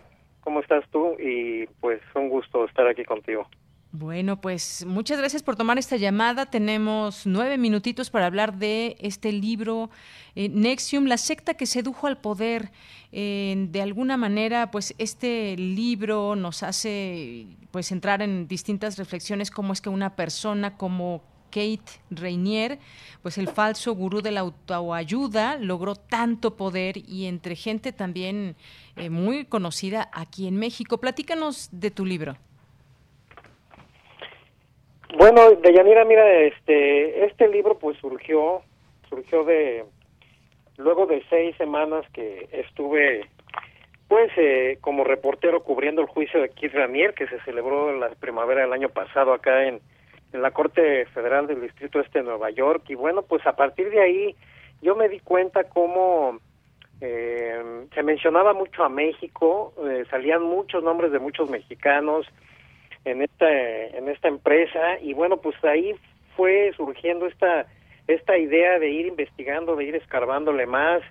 Eh, y bueno pues a partir de ahí, a partir de que acabó el juicio pues bueno me, me dediqué digamos a a recabar testimonios con víctimas, a revisar documentos, bueno, tanto de esta corte como de otras cortes en donde Kit Ranier tenía casos abiertos, bueno, notas periodísticas, videos de YouTube, bueno, todo esto me puse a documentarlo de manera amplia y bueno, pues partieron, eh, me di cuenta que partieron o, el libro, eh, el, proyecto se soporta en tres pilares, que uno es toda la historia eh, de Keith Ranier desde que era niño, cómo él se fue creando esta personalidad, inventándose esta, bueno, vamos a decir, idea de que era un dios, de que él... De que tenía un coeficiente creía mucho muy más... y muy inteligente. Exacto. Y bueno, cómo esto fue creciendo hasta hacer una empresa que, bueno, pues se basó la mayoría de sus operaciones en, actitudes criminales. Y por otro lado, bueno, la parte, la parte de México, que era bastante intensa, bastante emocionante, me quise meter mucho a tratar de explicar el fenómeno, ¿no? ¿Cómo es que México había tenido tanto éxito Nexium? Y bueno, pues salieron eh, muchas cosas, salieron muchas historias, eh, con, hablé con mucha gente mexicana que estuvo metida tomando los cursos, eh, muchos otros no quisieron hablar, pero bueno, traté de, investigar lo más que pude de México, pues para tratar de explicar esto, por qué el éxito de Nexium había sido tan grande en nuestro país. Y bueno, pues ya eh, termina eh, el libro, pues un poco explicando todo lo demás, todas las demás facetas criminales de Ranier, que no se limitaban a esto que se le dio mucha difusión de este perverso sexual que tenía su club de esclavas, a las cuales marcaba y todo esto que fue muy sonado en los medios, pero que finalmente era una parte muy pequeña de toda la empresa criminal de este personajazo de Yanira. Así es, un personajazo, como bien dices. Estaba viendo aquí, tuve oportunidad ya de leer el, prólogo, los dos primeros capítulos, muy interesante porque nos va llevando justamente con ese interés de cómo nació, de cómo nació esta secta, quién es este personaje que es Renier y los cargos que ahora pesan en su contra como conspiración para cometer crimen organizado, la explotación sexual, eh, eh, posesión de pornografía y en fin todo este grupo que logró tener a su lado y cómo los, cómo los embaucaba, cómo eh, llegaba a una manipulación tal que pues de verdad lo pensaban como un o lo veían como un gurú, como una persona a la que se, le tenía que rendir culto y cómo fue ganando adeptos en muchos lugares y entre ellos México. Platícanos un poco en lo que nos resta de tiempo de esos personajes mexicanos, porque por ahí está el hijo de un expresidente, del, eh, ¿cómo se llama? Emiliano Salinas, me parece. Está también eh, la hija de un director de un periódico, del Reforma. Son algunos personajes también interesantes de los cuales platicas en el, en el libro ligados a esta secta. Bueno, eh, mira, todos los mexicanos, o bueno, todos los números que México demostró en esta empresa son impresionantes. La mitad, por ejemplo, de los todos los inscritos en toda la historia de Nexium en todos los países donde operó, la mitad son mexicanos, o sea, eh, eh, este club de esclavas sexuales que lo pensaba hacer la miel como por círculos, bueno, pues eran eh, su primer círculo eran de ocho esclavas, las cuales cinco eran mexicanas. Es decir, cualquier lado donde tú te pongas a investigar a Nexium, sale el nombre de México, salen muchos eh, mexicanos brillantes, pero entonces yo aquí sí separo de los mexicanos, de los ocho mil que se inscribieron en estos cursos, a los poquitos que estuvieron ya colaborando en la empresa criminal que ya te platiqué. O sea, estos, eh, la mayoría de esta gente que se inscribió, bueno, pues gente que solamente quería mejorar su vida, que se creyeron este asunto de, de la, eh, bueno, de, de, del coaching, ¿no? De, de dar una versión mejor de sí mismo, de mejorar como seres humanos, como profesionales, que pagaban un promedio de cinco mil dólares, que bueno, pues ellos eh, eh, fueron como atendiendo a cualquier otra empresa que ofrezca este producto. Y los que estuvieron muy cerca de él, los que formaron parte como Emiliano Salinas, como Alejandro Betancourt, formaban parte de su mesa directiva de cinco personas que estaban controlando todo desde Albany, Nueva York. Bueno, pues eh, Salinas, eh, aprovechando su carisma, aprovechando sus contactos en la política mexicana, y él lo vio como un negocio, él vio la oportunidad de llegar a amplias capas de la población de empresarial, política, eh, de los espectáculos y, venderles este curso y generar recursos para él, lo, lo estaba viendo de esa forma. Eh, bueno, eh, Emiliano no tuvo nada que ver, por ejemplo, en la parte de, las esclavas sexuales, aunque estaba enterado, pues él no se benefició ni colaboró para ese fin, pero sí sabía y sí colaboró en algunas de las otras, eh, bueno, fallas de los otros cargos que tú ya leí, que tú ya este, nos explicaste cuáles eran, tuvo que ver en algunos otros de estos actos criminales y, y bueno, eso pues más bien llevado por la cercanía que tenía con Ranier, o sea, él estaba muy comprometido con la empresa, muy comprometido de algún modo pues con la operación, como te digo, era parte de la mesa directiva. Entonces, como por inercia, si tú estabas cercano a Kit Ranier, tú tenías que eh, entrarle a estas actividades criminales, que fue lo que le sucedió a Rosa Laura Junco de la Vega, que es la hija del dueño o uno de, los dueños del periódico Reforma, Alejandro Junco. Bueno, ella pues era una devota, eh, una fiel seguidora de Keith Ranier y eso lo llevó a ella pues a cometer eh, actos criminales como el convencer a otras mujeres con engaños de entrar a este círculo perverso de las esclavas, ¿no? Ella convencía a otras chavas, las llevaba de la mano para que se convirtieran en esclavas sexuales de Ranier con engaños, y, bueno, llegar al grado incluso de ofrecerle a su hija eh, como, como un tributo, ¿no? Entonces, eh, eran eh, la cercanía de Ranier, eh, la fe que tenían en él, lo que llevaba a esta gente mexicanos que, pues vamos a decirlo en un amplio sentido, eran gente buena, eran gente que solamente estaba pensando a lo mejor o en negocios o en mejorar, pero que sin embargo la cercanía con esta desquiciado, pues los llevaron a, estos actos criminales y bueno, pues hay mucha gente más que, que por esta inercia, pues empezaron, eh, como te digo, a escalar y a comportarse como quizás ellos no, esperaban, ¿no? Eh, violando la ley y, y haciendo estos pequeños actos que ya acabamos de comentar, ¿no? Así es. Bueno, pues yo quiero recomendar este libro, eh, Nexium, la secta que sedujo al poder en México. Juan Alberto Vázquez, te agradezco mucho estos minutos aquí en Prisma RU de Radio UNAM. Además, bueno, atributos que nunca logró confirmar, como esa eh, gran inteligencia que supuestamente tenía un déficit intelectual alto. Pero bueno, descubran todo esto en el libro. Por lo pronto, Juan Alberto, muchas gracias por estar con nosotros.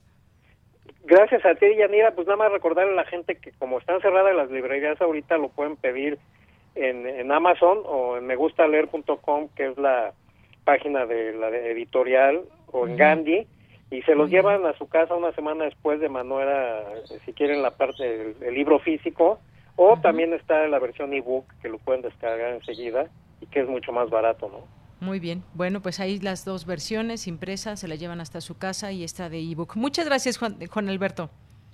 Gracias a ti, buenas tardes a ti y a tu auditorio. Hasta luego, muy buenas tardes. Juan Alberto Vázquez, autor de este libro. Continuamos.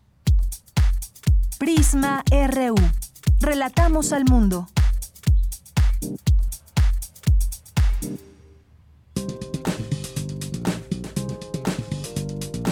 Cultura RU.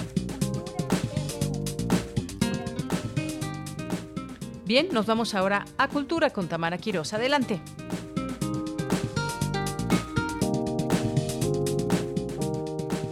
Bienvenidos al Gran Hotel Abismo, un podcast edificado a la orilla de la nada, de lo absurdo, de los despeñaderos de nuestras vidas cotidianas. Un ejercicio de hospitalidad digital entre algoritmos, con room service a tentativas teóricas y proyectos artísticos contemporáneos cama doble o cama separada, sin vista al mar, con vista al abismo. Desde el Museo Universitario Arte Contemporáneo yo soy su host, Julio García Murillo, y esto es Gran Hotel Abismo, el programa de teoría crítica, arte y cultura visual de Podcast SMAC. Deyanira, buenas tardes a ti y a todos los que nos acompañan a través de Radio UNAM. Acabamos de escuchar la introducción del podcast Gran Hotel Abismo, un proyecto del Museo Universitario Arte Contemporáneo de la UNAM que se estrenó el pasado 15 de abril con su primer episodio, China, nuestra casa, teorías de la pandemia. Quisimos conocer todos los detalles de este proyecto, por eso nos enlazamos con Julio García Murillo. Él es curador académico del MUAC y la voz que escucharon hace un instante. Julio García, por favor, platícanos cómo surgió este proyecto sonoro. Gran Hotel Abismo surge, digamos, muchas inquietudes que tenemos desde eh, varias discusiones entre, particularmente en el museo, entre el programa académico y el programa curatorial. De alguna manera, una de las intenciones generales que teníamos incluso antes de la emergencia de la pandemia era empezar a utilizar nuestras plataformas digitales eh, como espacios para eh, distribución de contenido y producción de contenido también. Entonces, en términos particulares, digamos, a partir de la emergencia, pues, la crisis por el coronavirus, vimos que podía ser un, un buen momento para empezar a generar esta discusión justo con el tema de la pandemia. Entonces, regresamos a uno de los referentes probablemente clásicos de la teoría crítica o de los enemigos de la teoría crítica, eh, a partir de un ataque que el filósofo Gerd Lukács hace en 1963 al teórico crítico Theodor Adorno, tanto a él como a toda la escuela con la que trabajaba, que después, digamos, todos sus colegas que después se conocerían como la escuela de Frankfurt. Ahí Lukács lo que principalmente atacaba era una disputa que tenían eh, durante los años 30, 40, 50, 60 en torno a la, a la relación entre teoría y praxis. Lukács atacaba a Adorno porque decía que ellos se colocaban en una especie de hotel equipado con todas las comodidades que, que, que, te podían dar este, distintos lujos para poder contemplar el absurdo y la nada del mundo. Y es que Lukács creía que había una teoría y tenía que aplicarse después. Y Adorno y muchos de los integrantes de la Escuela de Frankfurt pensaban que la actividad teórica misma ya era una praxis. De esta disputa surge esta noción del gran hotel abismo, una noción a la que se ha regresado de manera constante tanto en la literatura filosófica como, como también artística y pensamos que era el digamos, el punto de arranque ideal. En ese sentido, lo que empezamos a programar de manera directa fue eh, nuestro primer dossier al que le llamamos teorías de la pandemia. Y también, de alguna manera, construir un ambiente sonoro para ese hotel abismo que pudiera acompañarnos por lo menos en esta primera fase del proyecto. Bien, retomando esto que mencionas, Julio, el sonido, cómo dar difusión al arte contemporáneo a través de este elemento. A veces pareciera que tanto el sonido como las charlas no son ajenas, eh, que no prestamos atención a las charlas, ¿no? ¿Cómo es desde tu perspectiva esta experiencia para repensar el sonido a través del podcast, cómo dar difusión a ese arte universitario contemporáneo. Bueno, estamos pensando en distintas referencias muy específicas. Realmente la manera en la que lo estamos haciendo es, uno, considerar el podcast probablemente uno de los formatos sonoros más flexibles y que pueden llegar, digamos, a, un público que pueda tener acceso a dispositivos electrónicos y que cuenta con la facilidad de no centrarnos, cerrarnos a que eh, tenga una duración específica o a que tenga que reproducirse en un momento específico. Por otro lado, también, pues la emergencia del podcast mismo tiene, tiene que ver mucho con esta digamos, con una especie de noción de géneros mixtos de cómo entender el trabajo y, digamos, de lo sonoro, en donde entre el periodismo, eh, la crítica eh, y la conversación, la entrevista también se convierten en formas muy particulares de trabajo. Entonces, pues sí, nosotros de alguna manera dejamos que las entrevistas y los entrevistados contaminen un poco y nos ayuden a, inventar estos lugares del hotel, ¿no?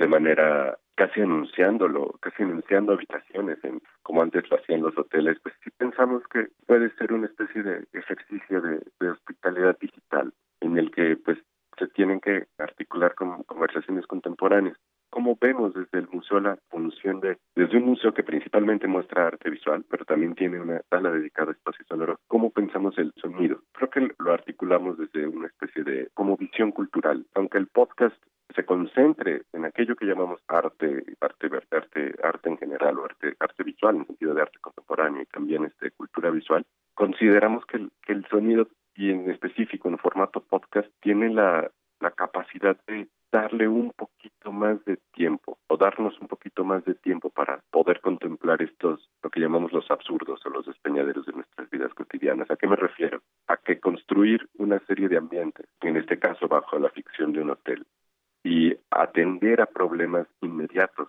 eh, en específico ahora el coronavirus, del cual pues no es necesario volver a decir que estamos todos saturados de información. Creemos que el formato sonido nos da tiempo a no saturarnos de manera inmediata con imágenes propiamente visuales y en ese sentido a, generar espacios de, crítica. Por otro lado, sí pensamos en particular en ciertos ejercicios eh, sonoros de distintos artistas, en ciertas ideas de montaje sonoro también. Una de, las cosas con las que opera el Hotel Abismo sí es como, como una construcción del montaje, pero en el que muchas veces parece revelado también ese montaje. Sí, de hecho, eh, Julio, pues sí, es, es un viaje sonoro, ¿no? O sea, es, es la oportunidad de entender también, de reflexionar, de, de saber que pues no estamos solos, eh, no, no solamente en estos tiempos, ¿no? Que bueno, al final del día este fue el pretexto, pero que justo hay más gente que podemos sentirlas cercanas a través del sonido. Exactamente, exactamente, y como bien lo indicas, ahora nos, nos tocó, digamos, construirlo en un momento de muy particular de cuarentena que tal vez nunca habíamos vivido muchos de nosotros, pero que en particular también, pues lo queremos desplegar como un formato más de la forma de, construcción de conocimiento desde el museo.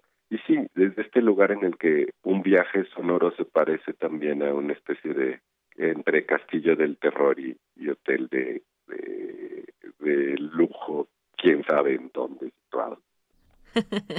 Muy bien, pues vamos a hospedarnos en este gran hotel Abismo, Julio. Invitamos por supuesto al auditorio a que explore todo lo que el MUAC nos está ofreciendo desde lo digital, desde la sala 10 que también se inauguró y que bueno, estamos cambiando todas nuestras formas, pero seguimos, seguimos trabajando. Eh, para finalizar, Julio, este es el primer episodio. ¿Podrías adelantarnos cuántos episodios son, cuándo podremos tener acceso al que sigue o cómo es la estructura de estas publicaciones?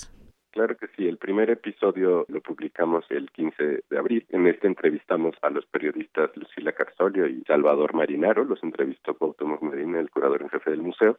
Y para la siguiente eh, anunciamos, digamos, qué es lo que viene. Para el siguiente episodio, que lo publicamos el 29 de abril, lo publicaremos el 29 de abril, tendremos una entrevista con el artista visual Pablo Elguera, realizada por Mónica Mieva, que es nuestra subdirectora de programas públicos, y en la que platicamos, digamos, su experiencia como artista viviendo en Nueva York, que de alguna manera también, bueno, no de alguna manera, se vio infectado también por el virus. Posteriormente también tenemos una serie de programas dedicados a algunas notas que nos llegan desde Shanghai, en especial de la curadora de uno de los museos públicos de la ciudad, también hablaremos con, con el artista y filósofo Marcelo Expósito para otro episodio que viene después. Y tendremos algunas discusiones también sobre, sobre ciertas imágenes que se han difundido, digamos, muy cercanas al muralismo al momento de las comunicaciones oficiales, por ejemplo, de la pandemia, al momento en el que vemos los murales de Diego Rivera en varios de los twitters e informes de diferentes funcionarios federales. Entonces, eh, digamos, eso es nuestra programación inmediata, que con esta vamos a pensar el dossier de las teorías de la pandemia. Cada 15 días publicaremos un podcast diferente y esta temporalidad pretendemos que sea la que se mantendrá una vez que pasemos de la de la cuarentena y ya cuando convirtamos el Gran Hotel Abismo también en una de las plataformas constantes de producción del museo. Excelente, pues sí, porque al final del día se va a convertir en un archivo de estos tiempos, ¿no? Para un futuro también pensando en qué pasará esta pandemia. Esperemos que sí, que también nos deja pensar de alguna manera a otros archivos que tenemos por ahí desperdigados, comenzar a conversar un poco. Muy bien, excelente. Pues eh, vamos a dar un paseo sonoro de la mano, de la mano de, de, todos los que colaboran en este recinto. Julio García, muchísimas gracias por tomar la llamada y también por comentarle al auditorio cómo surgió esta idea y pues invitarlos a que escuchen el podcast. Muchísimas gracias y visiten nuestra página y las plataformas digitales. Julio, muchísimas gracias y que tengas una excelente tarde. Hasta luego. Igualmente, hasta luego. Por hoy me despido, pero los puedo ver ahorita en www.muac.unam.mx. Hasta luego. Con esto llegamos al final de esta emisión. Muchas gracias a todos ustedes que nos siguen todos los días. Lo espero mañana en punto de la una con toda la información, todo el equipo. Gracias allá a Daniel, a Denis, a Arturo, a Andrés, tal vez está por allá, a Tania. Muchas gracias a todos ustedes. Gracias a todos los que hacen posible Prisma RU. Hasta mañana.